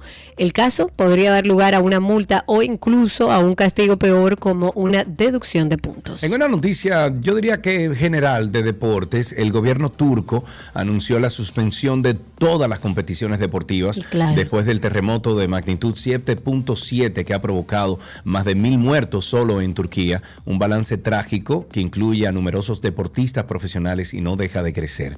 Decenas de deportistas turcos de disciplinas como el fútbol, el voleibol, el balonmano, eh, o lucha libre quedaron sepultados bajo los escombros de viviendas y hoteles tras los derrumbes provocados por el terremoto de magnitud 7.7 que ha dejado casi, bueno, ya van 5 mil eh, personas. Entre los eh, siniestrados se encuentra el portero del, del Jenny Matsyapor de la segunda división del fútbol turca. También está Ahmet Eujub, em, que según medios turcos quedó atrapado entre las ruinas del edificio de la ciudad de Malatya, en el que se encontraba junto a su mujer, que sí ha sido rescatada.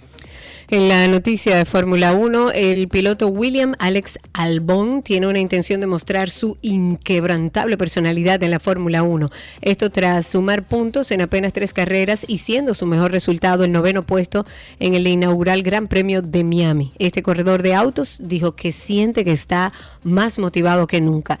En septiembre pasado, recordemos, Albon sufrió de apendicitis el día anterior al Gran Premio de Italia. Fue sometido incluso a una cirugía inmediata y se sobrepuso a complicaciones respiratorias. Incluso parecía que iba a estar días en coma, pero por suerte despertó para ver a su reemplazo en televisión. El piloto tailandés, nacido en Londres, perdió su lugar en Red Bull con Sergio Pérez tras conseguir dos podios en 26 carreras como coequipero de Max Verstappen. En fútbol americano, el Super Bowl es el evento más esperado para el fútbol americano y por ello anualmente los artistas invitados para cantar en el entretiempo son de talla mundial. Este año Rihanna es la encargada de dar un, gran show para los espectadores. Por eso en boletería, alimentos y accesorios se generan altos ingresos, pero además marcas de talla mundial pagan grandes cantidades por publicidad en este evento. El costo de un espacio publicitario de 30 segundos, 30 segundos, un anuncio de 30 segundos durante el evento del 2022 fue hmm, de 6.2 millones de dólares. Esto según informó NBC, cadena televisiva que transmite la Super Bowl. Este valor equivale a 28.800 dólares, pero la mayoría de marcas desean que el anuncio dure un minuto, así que deben pagar el doble. La cifra es el promedio de las eh, ofertas que recibió NBC, que, por ejemplo, reveló que el medio, el mejor espacio del evento, se vendió en 7 millones por 30 segundos. Mi Dios, hasta aquí Deportes, recordándoles siempre nuestro podcast de Karina y Sergio After Dark. Ahí tenemos más de 70 capítulos con información sobre salud mental y bienestar. Tenemos un tema que de seguro usted va a decir, oh, eso me pasa a mí, mucha gente atravesando por una situación que quizás desconoce de qué se trata. Síndrome del burnout. Puede tener consecuencias muy graves. Por eso es que estamos haciendo este episodio de hoy. Porque queremos evitar que la gente se queme. Para identificar el síndrome de burnout, si se te hace difícil el descansar, poder dormir, tensión, dolores de cabeza, te enfermas con más frecuencia de lo normal. En mi caso, sentimientos de culpa, de que era una fracasada, de que no iba a poder continuar hacia adelante, un desánimo y un desinterés casi total en lo que trabajaba, un síndrome del impostor horrible, extremo. Karina y Sergio. After Dark. Karina y Sergio After Dark está en todas las plataformas de podcast. Lo más fácil que usted puede hacer para ubicarnos es entrar a Google y poner Karina y Sergio After Dark. Y punto. Ahí le sale toda la lista de donde estamos. Hasta aquí, Deportes en 12 y 2.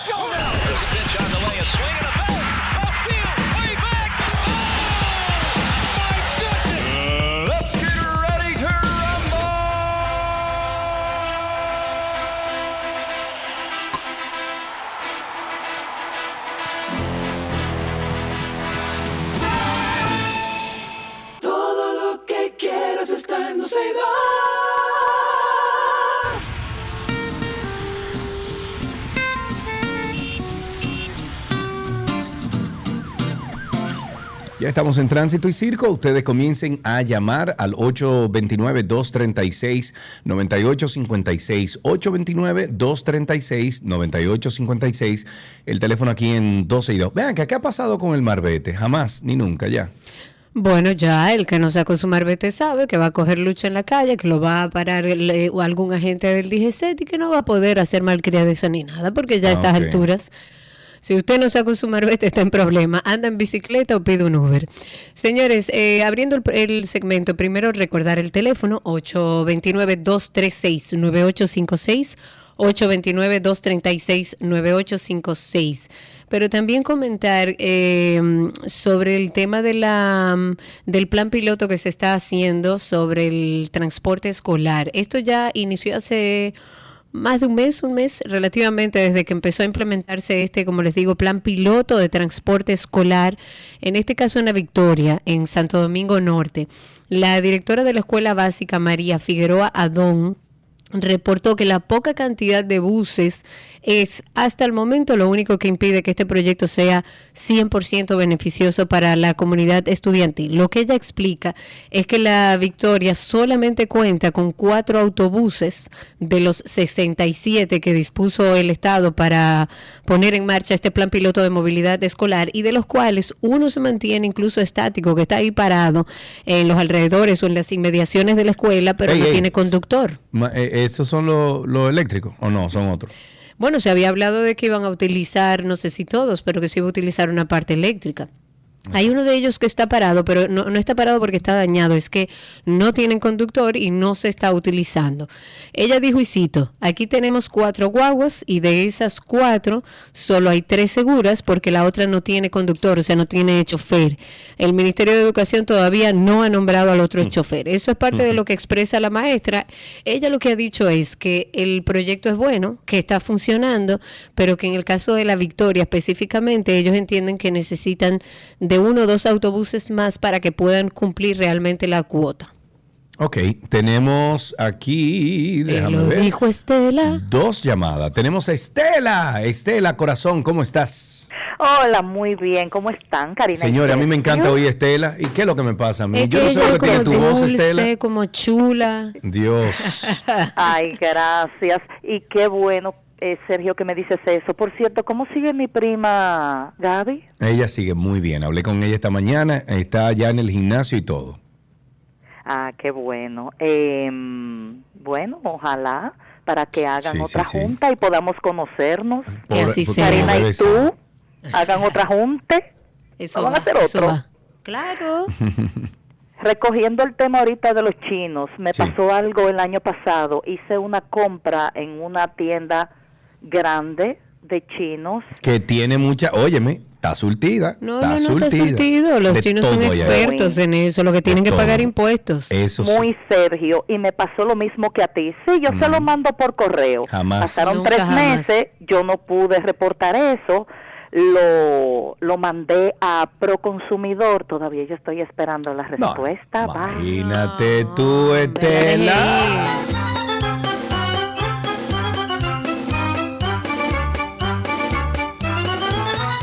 Ahí tenemos a Gerson en la línea. Ay, no, se cayó. 829-236-9856. 829-236-9856 es el teléfono aquí en 262. Se cayó esa llamada de Gerson.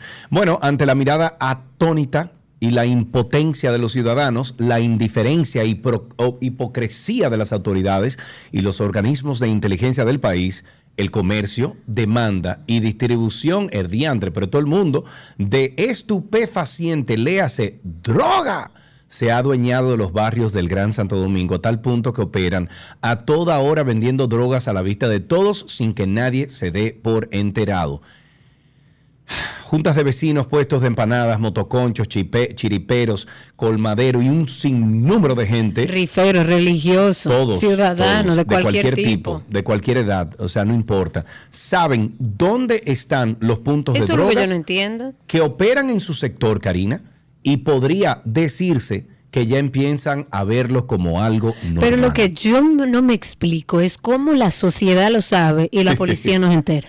Que alguien te diga cómo se explica, no sé. Pero quizás lo que es peor de todo esto es que los desta- destacamentos de policía, Karina, de control de drogas, los organismos de inteligencia del país, alcaldes, gobernadores, senadores y diputados, saben o les llega la información en sus distintas demarcaciones de dónde se vende la droga. Claro, pero es que señores, yo recuerdo una vez que yo fui a la policía a poner una denuncia por un robo y ellos ellos me dijeron, yo, nosotros sabemos quiénes son y cuáles son y le conocemos la cara y tenemos fotos y sabemos hasta los nombres. Y yo digo, ¿y entonces? ¿Qué, o sea, ¿qué es lo que estamos esperando? En ese momento me dijeron, no, lo que pasa es que, eh, eh, no recuerdo las palabras, pero el cuerpo del delito, o sea, ellos eh, supuestamente no tenían ninguna Sí, prueba para eso- salir a buscarlo. Eso tiene que ver con el Código Penal que da pena Sí, en la. República Dominicana. Eso no tiene que ver con la policía, porque recuerda que la policía. Sí, pero la eh, policía sabe dónde están todos los puntos de droga y pueden salir. Sí, pero entonces. no necesitan a una persona que denuncie, ni necesitan pruebas, ni necesitan nada. Correcto, pero entonces el sistema judicial dominicano tiene que velar porque cuando la policía actúa en tomar a alguien preso, Claro, etcétera, estoy de el- acuerdo. El, el- el peso de la ley le caiga. Bueno, encima pero vamos a buscarlo. Mientras tanto, vamos a buscarlo. La policía que salga a buscar a toda esa gente en los puntos de droga y que lo lleve. Después generemos presión sobre la justicia Ay, para que nos saque a esos delincuentes. Está bien, está bien, Karina. Vamos con Baplum, nuestro amigo Baplum está en la línea. Buenas tardes. Hola Sergio, hola Karina, hola Cristi, hola. Hermanito, Hola. Baplum. Eh, quiero avisar desde de, ya que estoy regresando, como dijo MacArthur, volveré y voy a retomar mi lugar. Aquí que ¡Opa! para que los que estaban creyendo se digan que, que, uh, que, ah, que no, que se vayan quitando, que se vayan Que por un va lado. de ahí. Ok. Ya lo sabe. Karina, Duro es curvero. inevitable, es inevitable decirte que tú eres Karina Howe, porque ¿cómo tú dices que la policía vaya a recoger toda esa gente? Es Pero es que, es que para mí eso es, es es como un, un tema lógico. Si la policía sabe dónde están los puntos de droga, señores, observen, Bueno. observenlo y métanlo preso. Voy a hablar con Fede para, pedir permiso para, para sacarte de una vuelta un día para que tú veas la verdad, verdad. Otra cosa que va a ser mi comentario final, eh, y no quiero que nadie concuerde conmigo, pero este es mi comentario. Este, está sucediendo algo que va a ir cogiendo fuerza y va a crear una situación muy peligrosa. En la avenida Winston Churchill y en la avenida Núñez de Cáceres hay dos sindicatos de motores que ellos se han cogido, como quitar los carros, ya están los motores. Y son muy agresivos, se le tiran arriba a todo el mundo. Evidentemente no hay no hay ley para ellos para que no se crucen el rojo. Y esta mañana yo pude ver a dos de ellos amenazando a una señora en la intersección de la Winston Churchill con Roberto Pastoriza. Hay que tomar ojo con eso, porque si bien es cierto que estamos a, a, bueno, corrigiendo el tránsito ahí en la Churchill y en la Núñez, pues no lo vamos a dañar con los motoristas, que ellos se creen que son dueños de, de, esas dos avenidas por lo pronto. Eh, ya, es todo, me voy a comer, bueno, vine a apagar la luz, me senté a hablar con ustedes, ahora voy a seguir con mi vida. Hablamos, adiós.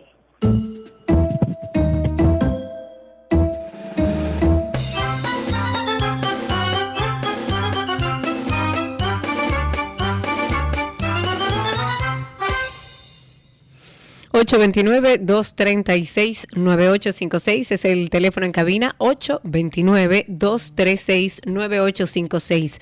Eh, comentar que los pilotillos desalineados en el puente Francisco del Rosario Sánchez o el de la 17 eh, sigue continuando o sigue causando accidentes de tránsito. En algunos casos ha dejado víctimas con lesiones permanentes, con daños a vehículos. Con frecuencia ahí se ve que los pilotillos atravesados que son impactados por vehículos, sobre todo por vehículos pesados. Y así pasan los días, hasta semanas, las autoridades ni se enteran de lo que sucede ahí.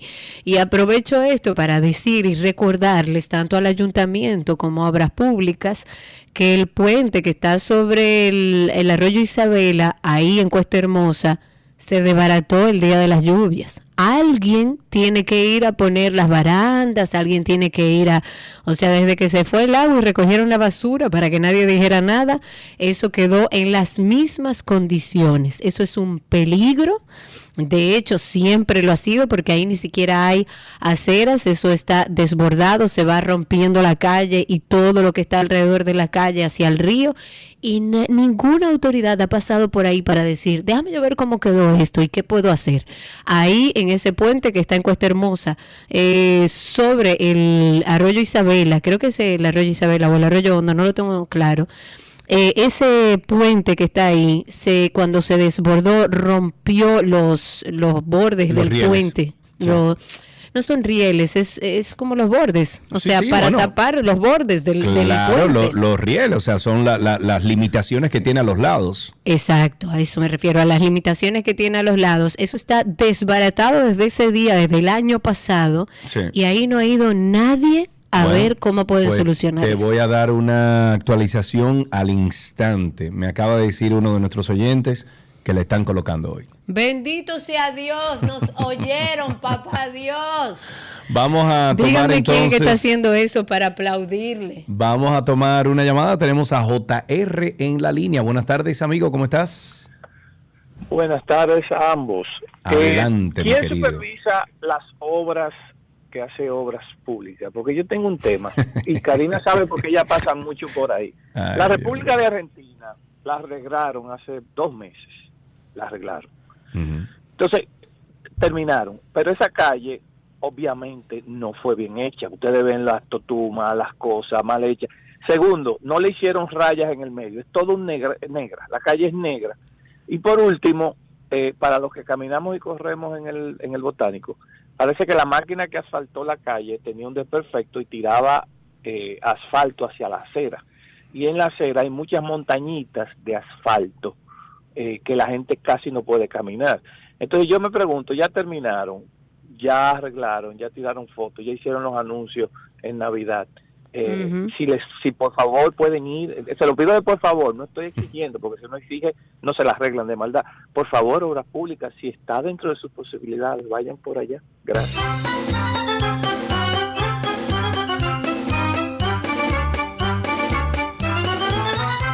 Yandra en la línea. Buenas tardes, Yandra. Qué lindo nombre tienes.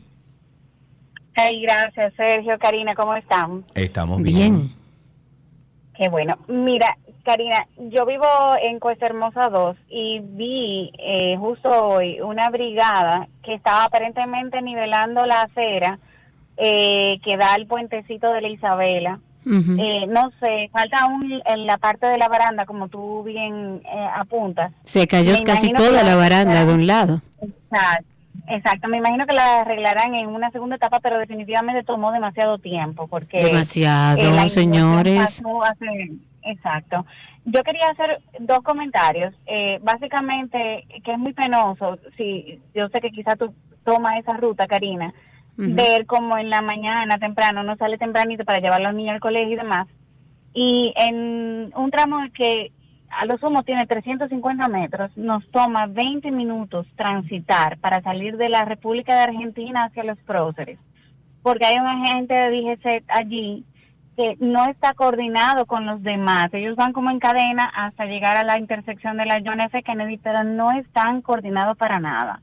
Y eh, no llegamos nunca a tiempo. O sea, eh, es una cosa que yo tendré que levantarme a las 5 de la mañana y salir con mis hijas. No, no hay forma, no, no hay forma, no hay forma. Hugo Veras dijo, gracias Yandra por tu llamada, Hugo Veras dijo que iba a solucionar el problema de Arroyo Hondo. Yo espero que por lo menos veamos que inicia esa, eh, eh, ese planteamiento. La verdad es que lo que sucede en, en la salida de Arroyo Hondo todos los días es más complicado. La ciudad sigue creciendo hacia ese lado, porque no creo que tenga mucho lugar hacia donde crecer, está creciendo hacia el norte y no hay nada que hayan hecho para solucionarlo. Hubo un momento, y yo no sé si tú lo recuerdas, Sergio, que yo te decía, los agentes de en ese momento AMED que pusieron en la rotonda y en los próceres, hay que aplaudirlo. Y estaba funcionando y lo quitaron. Entonces no puede ser que si vemos que tenemos a un grupo de agentes del DGCET que han logrado establecer cuáles son los criterios, óigame, de manera eh, empírica, porque eh, ahí no los entrenan a los agentes del DGCET ellos hicieron que funcionara y lo sacaron. Y lamentablemente, lo repito cada vez que hablamos de la zona, no se trata de poner solamente agentes del DGCET que hacen su trabajo, mal o bien hacen su trabajo. Se trata de que veamos cuáles son las condiciones que hacen todavía más complejo el tema de salir de Arroyo Hondo. ¿Qué son? Los motores, los carros parqueados, los carros públicos que se te paran en cualquier lugar y cuando ellos deciden pararse ahí a esperar pasajeros, todo el que está detrás a lo largo de la fila por toda la carretera Isabela tiene que esperar. Ah. Los negocios que hay en los alrededores que utilizan la calle de la rotonda para hacer su trabajo, que de seguro ni impuestos pagan, pero no importa, están ahí. Hay formas de hacerlo, en los que se buscan soluciones más grandes, hay formas de hacerlo más fácil. Lo que pasa es que hay que tener la voluntad y el deseo de resolverlo, aunque sea medianamente. Ah, dice Josuel que Hugo lo puede solucionar, pero es que Sergio no lo chancea. Oye. Es que tú no lo chanceas. Claro. Tenemos a Manuel en la línea. Buenas tardes, Manuel. Buenas tardes, Sergio y Karina. Adelante, nuestro amigo. Dele para allá.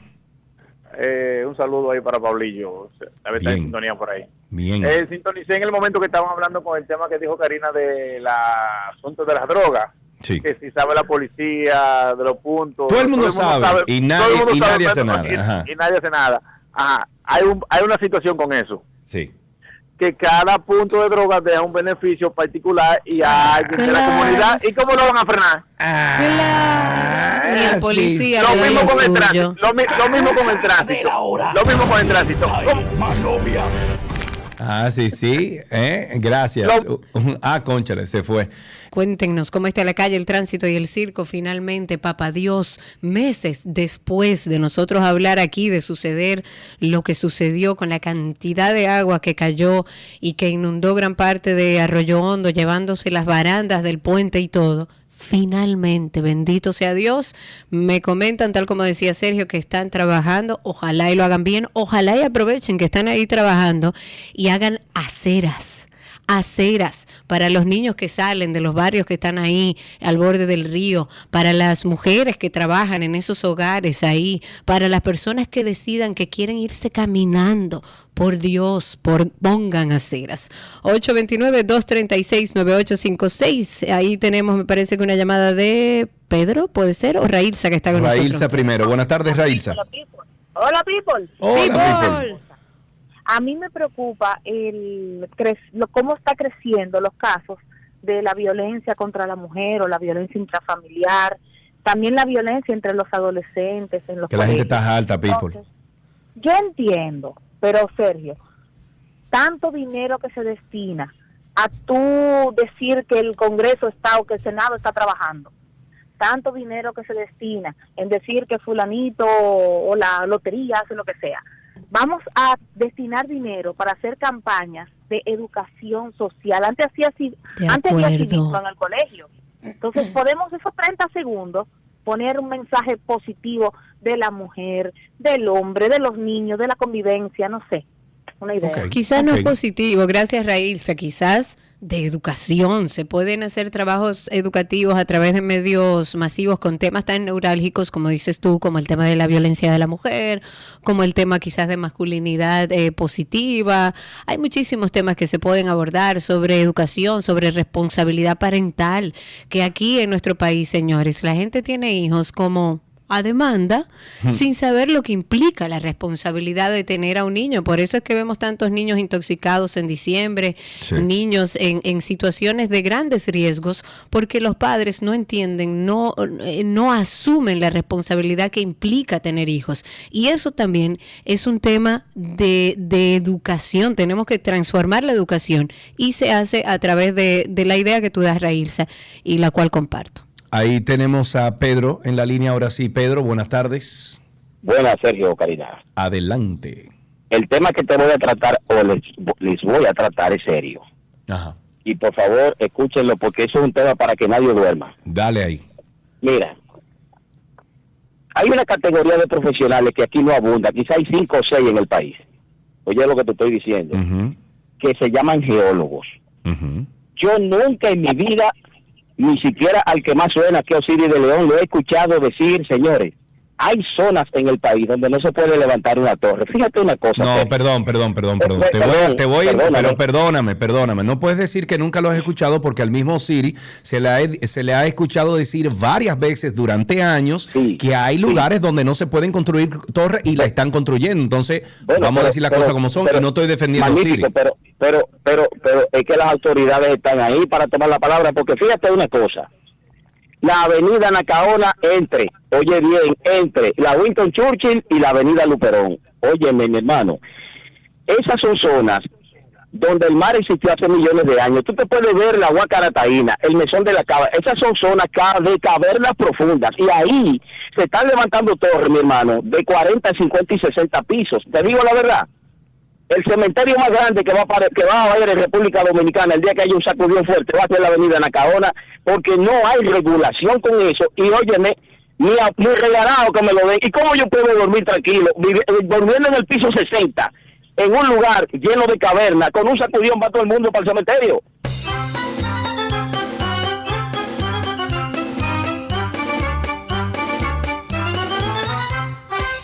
829-236-9856. Una última llamada en lo que comentamos algunas informaciones. Eh, primero comentar que hay una persona que denunció a través de un video que se está utilizando un área verde, atención eh, Ministerio de Medio Ambiente, esto con el fin de hacer un vertedero improvisado.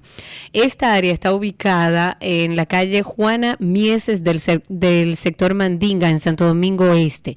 Eso era o es un área verde, pero han empezado a formar un vertedero donde ahí empezaron a tirar eh, desperdicios, incluso dice una de las vecinas que hasta heces fecales y que hay personas que incluso están viviendo en ese solar que era un área verde. Y los habitantes de esa zona han solicitado en varias oportunidades al alcalde de Santo Domingo Este, Manuel Jiménez, se han acercado incluso al ministro de Medio Ambiente, Miguel Seara Hatton, para que se den una vueltecita por el sector, para que busquen una solución a esta problemática y no lo dejemos que se complique más. Pero ahora mismo en la calle, en la calle Juana Mieses del sector Mandinga están en un área verde improvisando un vertedero a cielo abierto. Eh, tenemos una última llamada. Tenemos a Marcelo en la línea. Buenas tardes, Marcelo.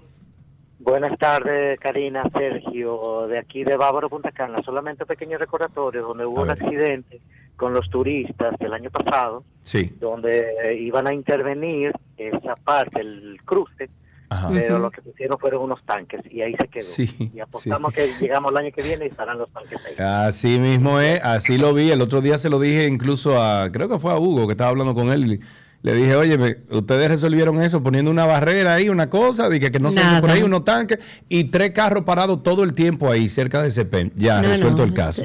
Terrible. Eh, Finalmente, señores, la Fundación Ecológica Tropical, y creo que ayer hablábamos con un oyente que hacía referencia a esto y que de hecho nos copió en Twitter, pero se está denunciando que en el día de ayer se cortó un árbol icónico de más de 100 años de vida. Eso fue en Tamboril, en Santiago. Nelson Reyes, que es directivo de esta fundación Fundetrop, explicó que se trata de un samán, que era justamente la referencia que hacía nuestro oyente en el día de ayer, que llevaba eh, el nombre del conocido médico tamborileño Ico Martínez. Y según el ecologista de este árbol centenario, ellos lo derribaron supuestamente para construir un proyecto habitacional. O sea, ellos no contaron con la autorización, entiendo yo, del Ministerio de Medio Ambiente y Recursos Naturales y esta eh, institución está reclamando que se someta a la justicia a los responsables de este crimen que lesiona el patrimonio municipal y del país. Ojalá en estos dos casos que he mencionado, medio ambiente accione. Con esto finalizamos Tránsito y Circo. Gracias por la sintonía. Regresamos con mucho más contenido aquí en 12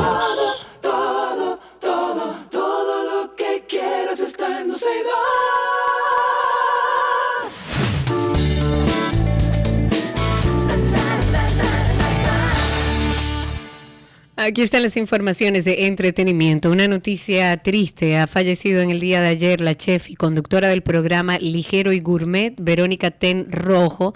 Ella era hija de la veterana y muy conocida por nosotros, Eugenia Rojo. De acuerdo a algunos allegados, Verónica Ten padecía de cáncer desde el año 2019. Fue la razón por la cual se había retirado de los medios de comunicación y lamentablemente falleció en el día de ayer. Desde aquí un abrazo para Eugenia Rojo y para toda la familia. Tras un 2022 lleno de polémicas, Alejandro Fernández habría iniciado el año 2023 con el pie izquierdo, como dicen por ahí, luego de que una serie de videos hicieran su nombre tendencia nacional en redes sociales por aparentemente evidenciar que se presentó al, en el Palenque de León en, Guanajuato en estado de ebriedad. El potrillo es protagonista de una serie de videos virales en los que Internautas han asegurado que pese a cantar sin dificultad alguna, no se encontraba en sus cinco sentidos porque durante momentos se le puede observar interpretar con la mirada al suelo, así como incluso poner el micrófono para incrementar el sonido de una, de una trompeta y no percatarse de lo que se estaba produciendo. Quienes captaron los clips y los difundieron en redes sociales también han agradado, eh, ha agradado que el cantante no podía mantenerse de pie ya que en más de una ocasión perdió el equilibrio mientras cantaba sus más grandes clásicos, La mitad que me faltaba, Me dediqué a perderte o Hoy tengo ganas de ti, como parte de su gira Hecho en México, que también habría arrancado entre polémicas. Qué pena, porque ese muchacho es muy talentoso. Sí, talentosísimo. Sobre el nuevo material de Pet Shop Boys, este dúo británico lleva más de 40 años ya haciendo música, otros tantos también dando sus puntos de vista sobre nuestra sociedad.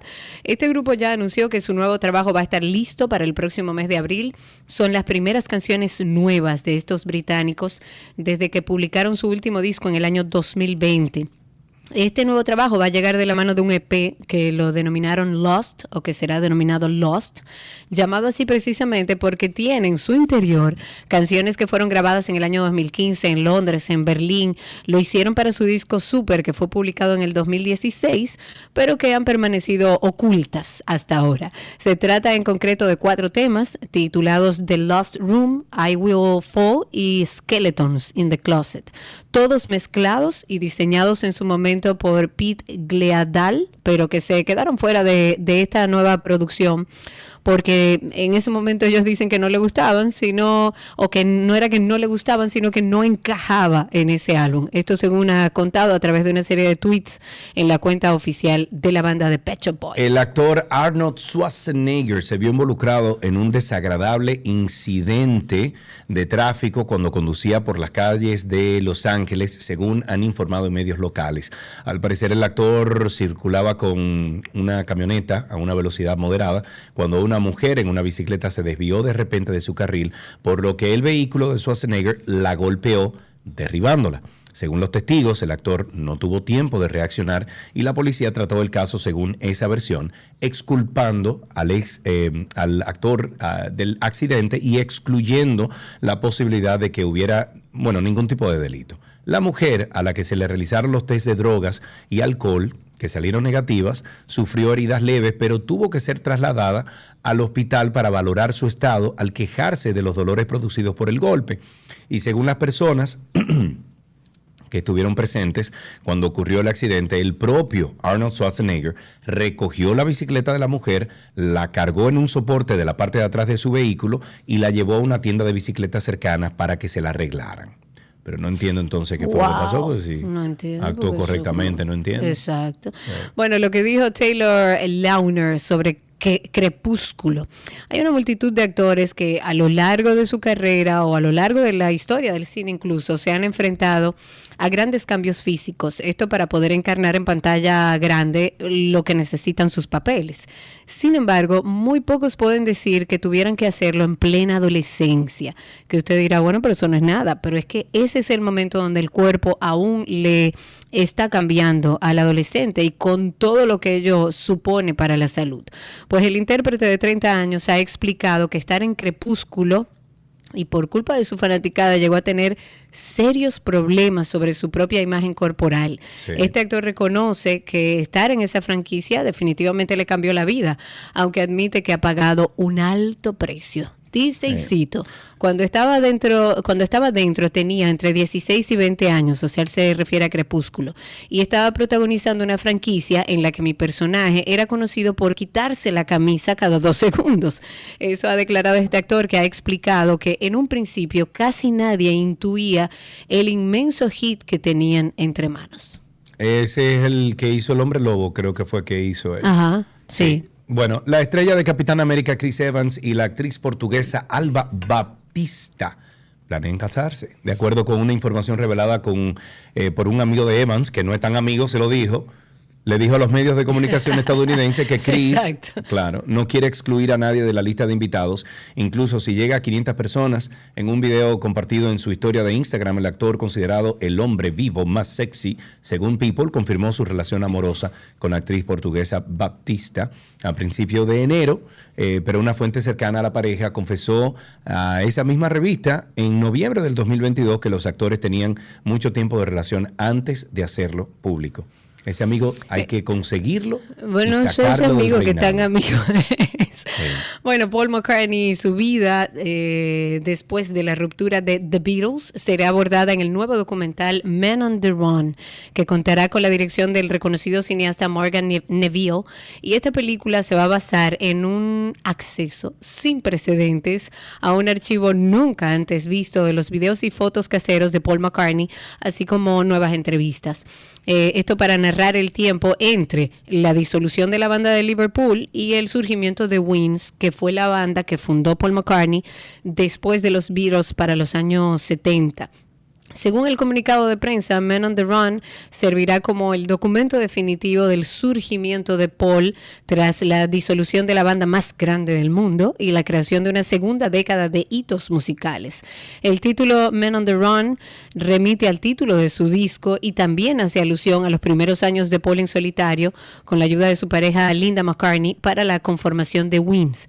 Según el director de este documental, cito, dice, en el fondo, esta es la historia del amor perdurable de Linda y Paul y un artista que encuentra su propia voz después de estar en el grupo musical más histórico de la historia. Ok, para finalizar este segmento queremos siempre invitarles a Karina y Sergio After Dark. Un tema del que se ha hablado mucho en las últimas semanas es un tema preocupante y en crecimiento, que es el tema del bullying o acoso escolar. Vamos a partir de un punto importante, porque generalmente lo asociamos al colegio. Sin embargo, el bullying puede ocurrir en cualquier actividad extracurricular también, pero tendemos a pensar en el colegio porque es el espacio donde más tiempo pasa mi hijo o mi hija. Esta moneda, digamos que tiene dos caras, porque hablamos del niño que recibe el bullying, pero también el que hace bullying está gritando algo. Otro niño que está buscando atención. La recomendación es que tengamos conversaciones sanas con nuestros hijos, Tenemos que tener un espacio de confianza, diálogo abierto, que lo fortalezcan como humanos íntegros donde mi hijo se sienta en la posibilidad de acercarse y manifestarme cualquier inquietud y saber que yo como mamá o papá voy a estar disponible. y que tengan la confianza de contarnos lo que les suceda. Karina y Sergio. After Dark. En ese episodio yo estaba como muy tupido o congestionado, uno de los dos. Pero probable. usted puede conseguir Karina y Sergio After Dark en cualquiera de las plataformas de podcast. Vaya a Google y usted pone ahí el nombre de Karina, Karina Larrauri Podcast o el mío, Sergio Carlo Podcast o Karina y Sergio After Dark y le sale absolutamente todos los networks en donde estamos. Hasta aquí entretenimiento en 12 y 2.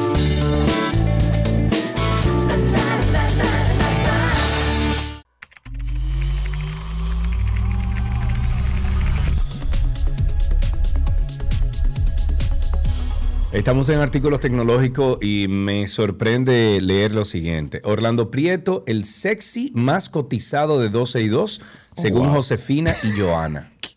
Vamos con lío aquí. Oh, Orlando. Un sex ay. symbol aquí en el, en el eh, Oye. en, en YouTube. Ay, ay, ay, ay. Vamos al mambo. Va, arranca con la noticia. Orlando Prieto nos acompaña en el día de hoy. Vamos a hablar de tecnología en general y bueno, nos trae las principales informaciones sobre el mundo de la tecnología. ¿Por dónde? ah, bueno, que te estaba diciendo fuera de micrófono, fuera de- del aire, que estoy, mira, ve, así, así, de probar el sistema de inteligencia artificial de Google. De Google, Bard. Porque yo entiendo que vienen a romperle la madre a ChatGPT.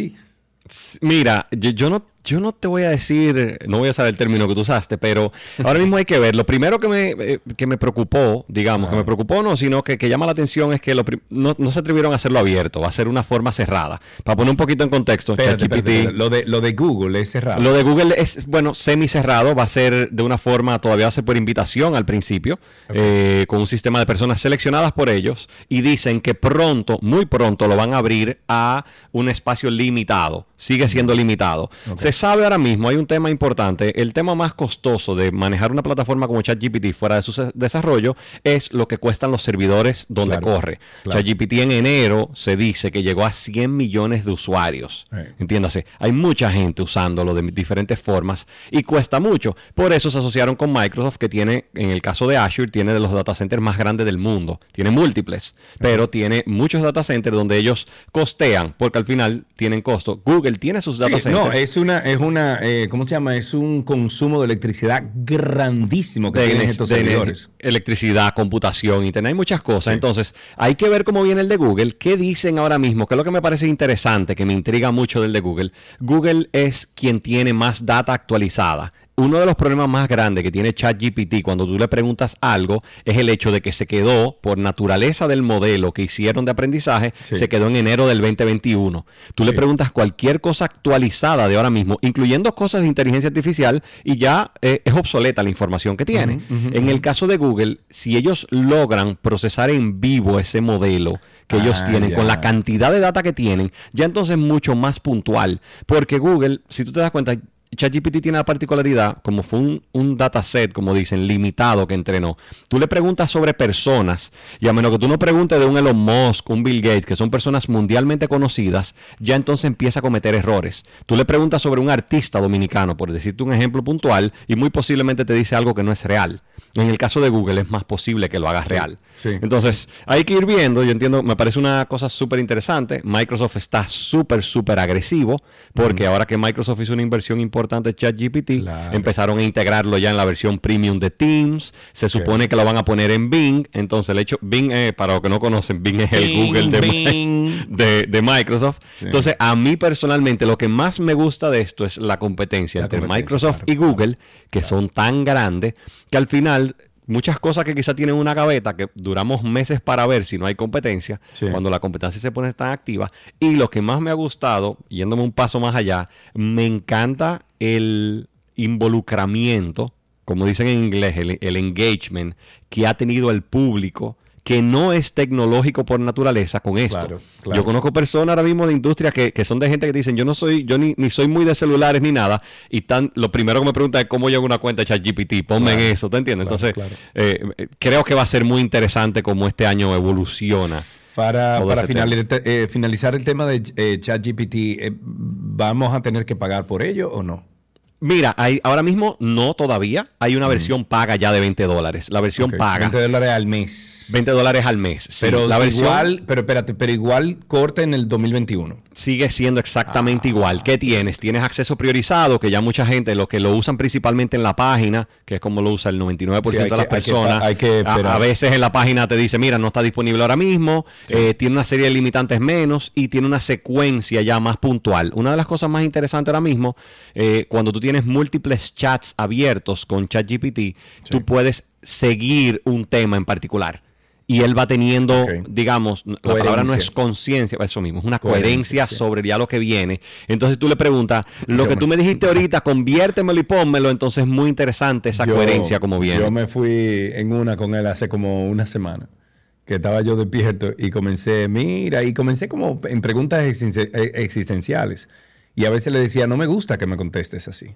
Y me decía, Ah, te es. pido disculpas. No, Sí, en- no quería ofenderte, que si yo qué, que si yo cuánto. Ah, sí. Estoy aquí en paz y va. Es una locura Claro. eso. Va tomando mucho de, del, va tomando un poco del contexto de la conversación. Sí, si tú empiezas, si estás haciendo, por ejemplo, yo, yo puse el otro día vi un ejemplo buenísimo localmente con un tema de un abogado que estaba haciendo una conversación con ChatGPT y me decía, mira, mira el, el flujo y me la enseñó, una conversación de más de 40 preguntas y ya las preguntas, 20 preguntas más adelante, tú te dabas cuenta que tenía el contexto de la consulta original Claro. y de la evolución de sus respuestas, que es donde yo creo que está el, el valor de esto, lógicamente. Esto todavía hay muchas cosas que hay que ver cómo se hace, cómo se lleva a la vida real, cuando digo, fuera Sí. de consultas normales, ya consultas que puedan poner. Ya hubo un caso en Colombia bien, bien sonado en redes de un juez que, que básicamente tomó unas decisiones en base a respuestas de ChatGPT. No. Lo usó como una opinión más, No, ¿tú entiendes? no. Ahora mismo va a, pasar, va a pasar mucho esto, lógicamente hay que ver qué base tiene y está ya el punto del derecho de autor, de quién es el derecho de autor, que bueno, lo tocamos brevemente la semana pasada, pero, pero nada, eso es un mundo que, Sí. que yo creo que aquí va evolucionando al segundo. Dice aquí, es reviso, no, ¿vieron la película Her? Parecido a la realidad que trae No, Chat. no la he visto, me la han mencionado varias veces. me han dicho que es vi. extremadamente interesante. Yo soy poco de película, o sea que. Sí, sí, sí, sí. Vamos al próximo tema. ¿Cuál tienes?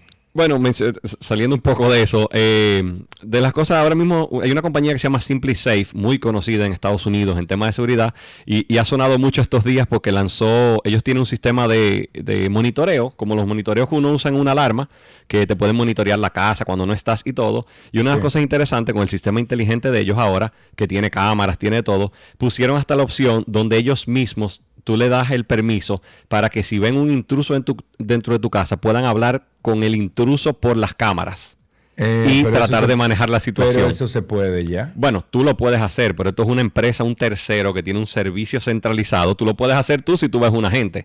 Ajá. Esto es una compañía que tú le pagas un servicio y ellos se encargan de manejar la situación por ti.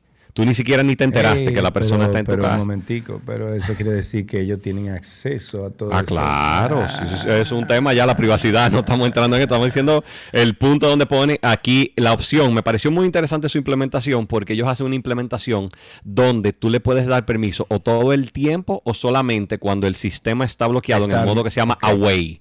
Away significa que tú no estás en la casa. Y ahora mismo o te vas de viaje o te vas de fin de semana, tú pones tu ping de la alarma y los bloqueas, inmediatamente ellos empiezan a tener acceso a tu casa y Mira. tú básicamente le das el control. No me parece descabellada la idea, ¿ok?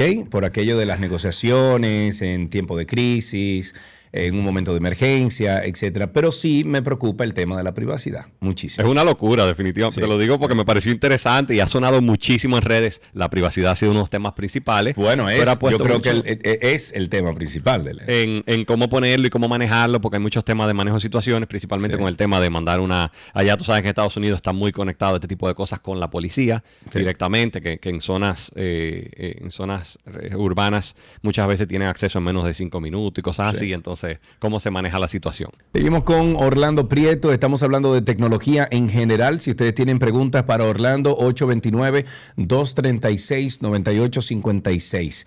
Em, bueno, ya la contestamos fuera del aire esa. Eh, ¿Qué otro tema podemos? eh, hablamos de las cámaras. ¿Qué más? YouTube ah, empezó, eh, está probando ya en iOS, ahora mismo, que este es muy buen espacio para mencionarlo por, por la forma en la que estamos transmitiendo, que están haciendo la opción de co-host por primera vez ya pública en iOS y en Android, donde dos personas pueden en un YouTube específico transmitir al mismo tiempo en una pantalla eh, en simultáneo, tipo lo que estamos haciendo aquí con StreamYard. Pero, perdón, pero funciona así como StreamYard. Bueno, tú sabes que no va a tener la, el- la madurez que tiene StreamYard por el tiempo que tiene. Todavía solamente es con dispositivos móviles, o sea que ya tú sabes la calidad no va a ser la misma para personas que tienen el setup, por ejemplo, como el setup que tú tienes, cosas así. Pero empieza a abrir un poquito la, digamos, a democratizar. StreamYard al final es un control master digital a distancia y me encanta. Sí, sí, y, básicamente es una plataforma, la ventaja que tiene es que es sencillo de, de poner, sencillo de configurar Sí. y de lanzar, porque ya tú puedes conectarlo directamente. Eh, Pero después de eso hay, hay varias opciones. Ok, varias preguntas. Tenemos a Gabriel, dice, bueno. ¿qué aplicación puedes recomendar para guardar claves y password? Mira, normalmente yo recomiendo One Password, eh, así, uno Password o LastPass. Anteriormente recomendaba mucho LastPass. ¿Y qué pasó? Eh, LastPass tuvo un- una brecha en noviembre que ahora mismo se está demostrando que fue mucho peor de lo esperado. Entonces, lamentablemente no puedo recomendarla. ¿Cómo se llama la otra, la que recomendaste ahora? One. Password. Uno, así un uno literalmente. Y Password. Es la que yo, yo tengo mm, cerca de 10 años usando One Password. Es excelente. O sea que son súper cómodas. La configuras con el browser. Tienen, eh, nada, tienen muchas opciones de cómo ponerlo. Eh, pero dice One Password 8. Bueno, la versión 8 sí, pero One Password es la, la, digamos, la, la marca madre. Ok, pero el, el que está disponible ahora mismo se llama One Password 8. En el caso de, de Apple, sí. Ok, y... Ah, porque hay una diferente para Android. Eh, bueno, pero creo que no es 8, la, la última. Eh, y bueno, en Windows la hay, la hay para todas las plataformas. Ok. Que es lo interesante. Yo tengo las claves, las pongo en el celular, la- y casi Sí. voy a enseñar, de que mira, eso no se puede hacer en el aire.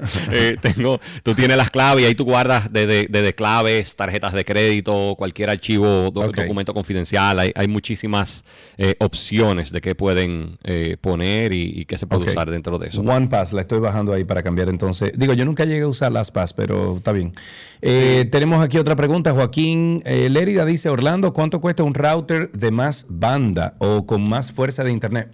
Creo que la pregunta está mal formulada. Eh, instrúyelo un poquito y luego entonces dinos. Mira, de, no sé a qué te, con, con respecto a qué te refieres a más banda, pero por lo general la gente lo pregunta con Más respecto al que te da la él, quiere un telefónica. router, él quiere un router de Hay alta muchísimos. eficiencia. Ahora mismo las mejores opciones, un router, por ejemplo, Wi-Fi 6, salen, rondan los 100 dólares. Hay routers más económicos. Yo, yo te recomiendo mantenerte por ese precio. Eh, si andas buscando Wi-Fi en particular, porque la fuerza normalmente te la va a el ancho de banda que te dé por cable, estamos hablando, el ancho de banda que te dé la telefónica. Si le conectas un cable, sí te recomiendo buscar alguna solución de Wi-Fi Mesh.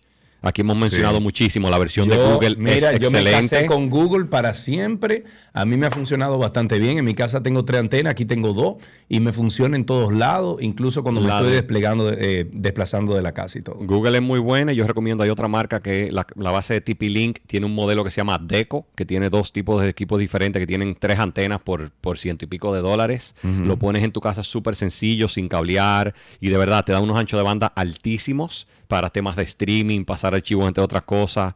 O sea que es algo que, que nada, que funciona y, y no dan, no dan mucho inconveniente. ¿Con qué finalizamos? OnePlus. eh, Ah, perdón, perdón, perdón. sí. One Funch dice Ubiquity. Sí, se usa mucho aquí en el Ubiquiti país. es muy bueno. Yo uso muchísimo Ubiquiti. Ubiquiti tiene el tema, cuando, cuando me preguntan preguntas abiertas así de tema ancho de banda, Ubiquiti tiene el te- Yo personalmente la marca, en mi casa lo que tengo es Ubiquiti. eh, es una marca que para una persona que no es muy técnicamente hábil, es una marca un poco Sí, más difícil de configurar. sí. El caso de Google tiene un app que te lo instala un niño de Loco. 5 años.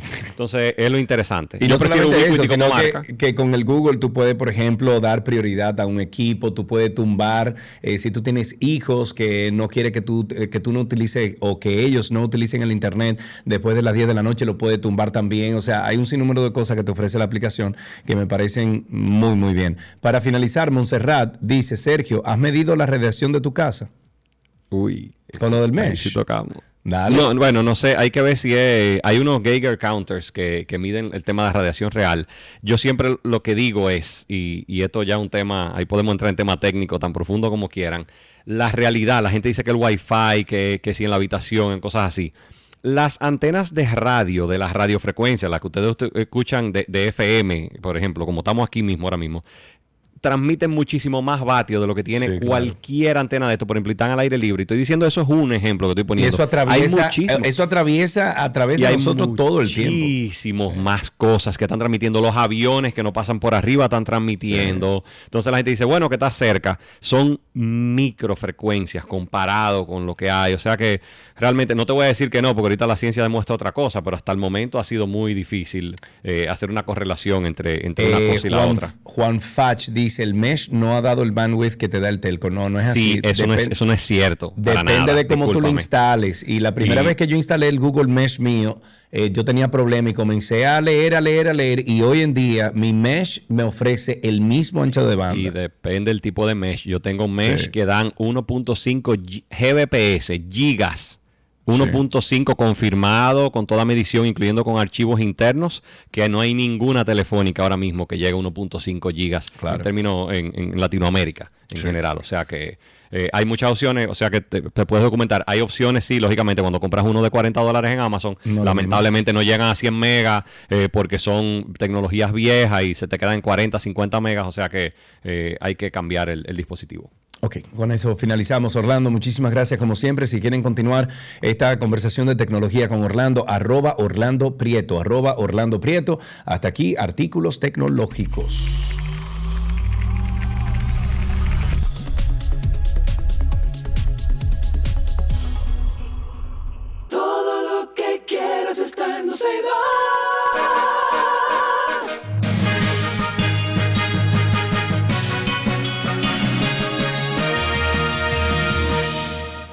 Aquí están las informaciones actualizadas y a propósito, actualizar sobre el caso Antipulpo. El magistrado del séptimo juzgado del distrito ha dictado auto de apertura a juicio de fondo en contra de Alexis Medina Sánchez y otros implicados en el caso Antipulpo.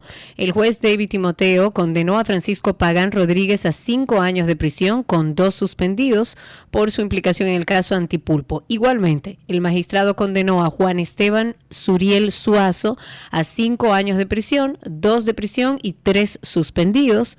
El juez advirtió que de no cumplir su decisión sería revocada enviando el caso ante el juez de la ejecución de pena del distrito, ordenando el decomiso de los bienes incautados a los imputados. En el caso de Lewin Ariel Castillo, fue sentenciado a, de, a dos De dice, dos a tres dos- años. No, de de dos a tres años. de dos a tres años de prisión suspendida y el caso fue enviado al juez de ejecución de la pena de Santo Domingo Este. Y también el juez libró acta de criterio de oportunidad a favor de Domingo Antonio Santiago. Al final, señores, si usted, va a si usted se va a dedicar a robar en la vida, No digas eso. Dedíquese a robar en el Estado. Dominicano para que entonces al final, cuando ya usted tenga todos los millones y haya vivido su vida de la forma que usted quiera, usted nada más vaya a la cárcel dos o un año o lo recusen. No, usted se va para su casa, lo que sea. De acuerdo, si se roba un gallo o si se roba una gallina o si se roba un pollo o si se roba un mango, usted va a caer preso, mal preso. En otra noticia, tras el hallazgo de dos cadáveres en los Alcarrizos, que se presume pertenecen a la pareja de pozos reportados como desaparecidos en la comunidad de La Guayiga, en el municipio de Pedro Brán, familiares se mantienen esperanzados de que no correspondan a sus allegados. Nicolás Almarante Castaños, padre de Elizabeth Almarante, dijo que mantiene la esperanza de que el cuerpo que está en el Instituto Nacional de Ciencias Forenses no sea el de su hija y dijo también que desde su desaparición el pasado 23 de enero no ha tenido paz ni ha podido dormir tranquilo. Los cuerpos hallados anoche fueron encontrados en el barrio La Unión del municipio de Los Alcarrizos, dentro de los pozos sépticos de dos casuchas en unos terrenos detrás del Hospital Vinicio Calventi y cerca de la Escuela Narciso. González. Ojalá y que no sean ellos. Medidas drásticas. El Colegio Médico Dominicano y las sociedades médicas especializadas arreciaron su lucha contra las ARS y, por supuesto, en contra también de todos los ciudadanos, anunciando un paro contra todas las del régimen contributivo para el próximo jueves 9 y viernes 10 del mes en curso. El presidente del Colegio Médico Dominicano, que parece más un sindicato ahora, aseguró que, como siempre se hace, solo estarán brindando atención a pacientes críticos y servicios de emergencia. Pero dijo además que esta medida de profundizar la lucha de los médicos responde a la decisión del CNSS de echar, según las palabras de CENEN, echar por la borda nuestra disposición a buscar por medio de la concertación y el diálogo una seguridad social que compensará a la población. Yo no sé de qué manera.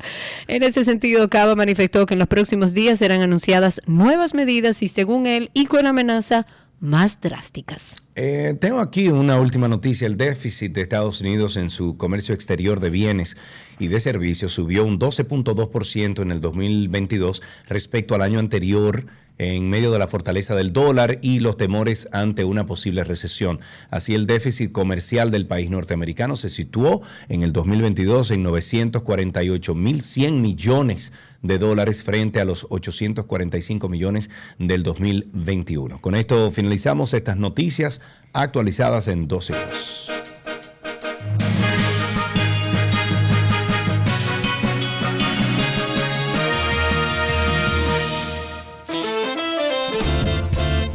Hasta tomorrow, señores. Gracias por la sintonía siempre. Gracias YouTube.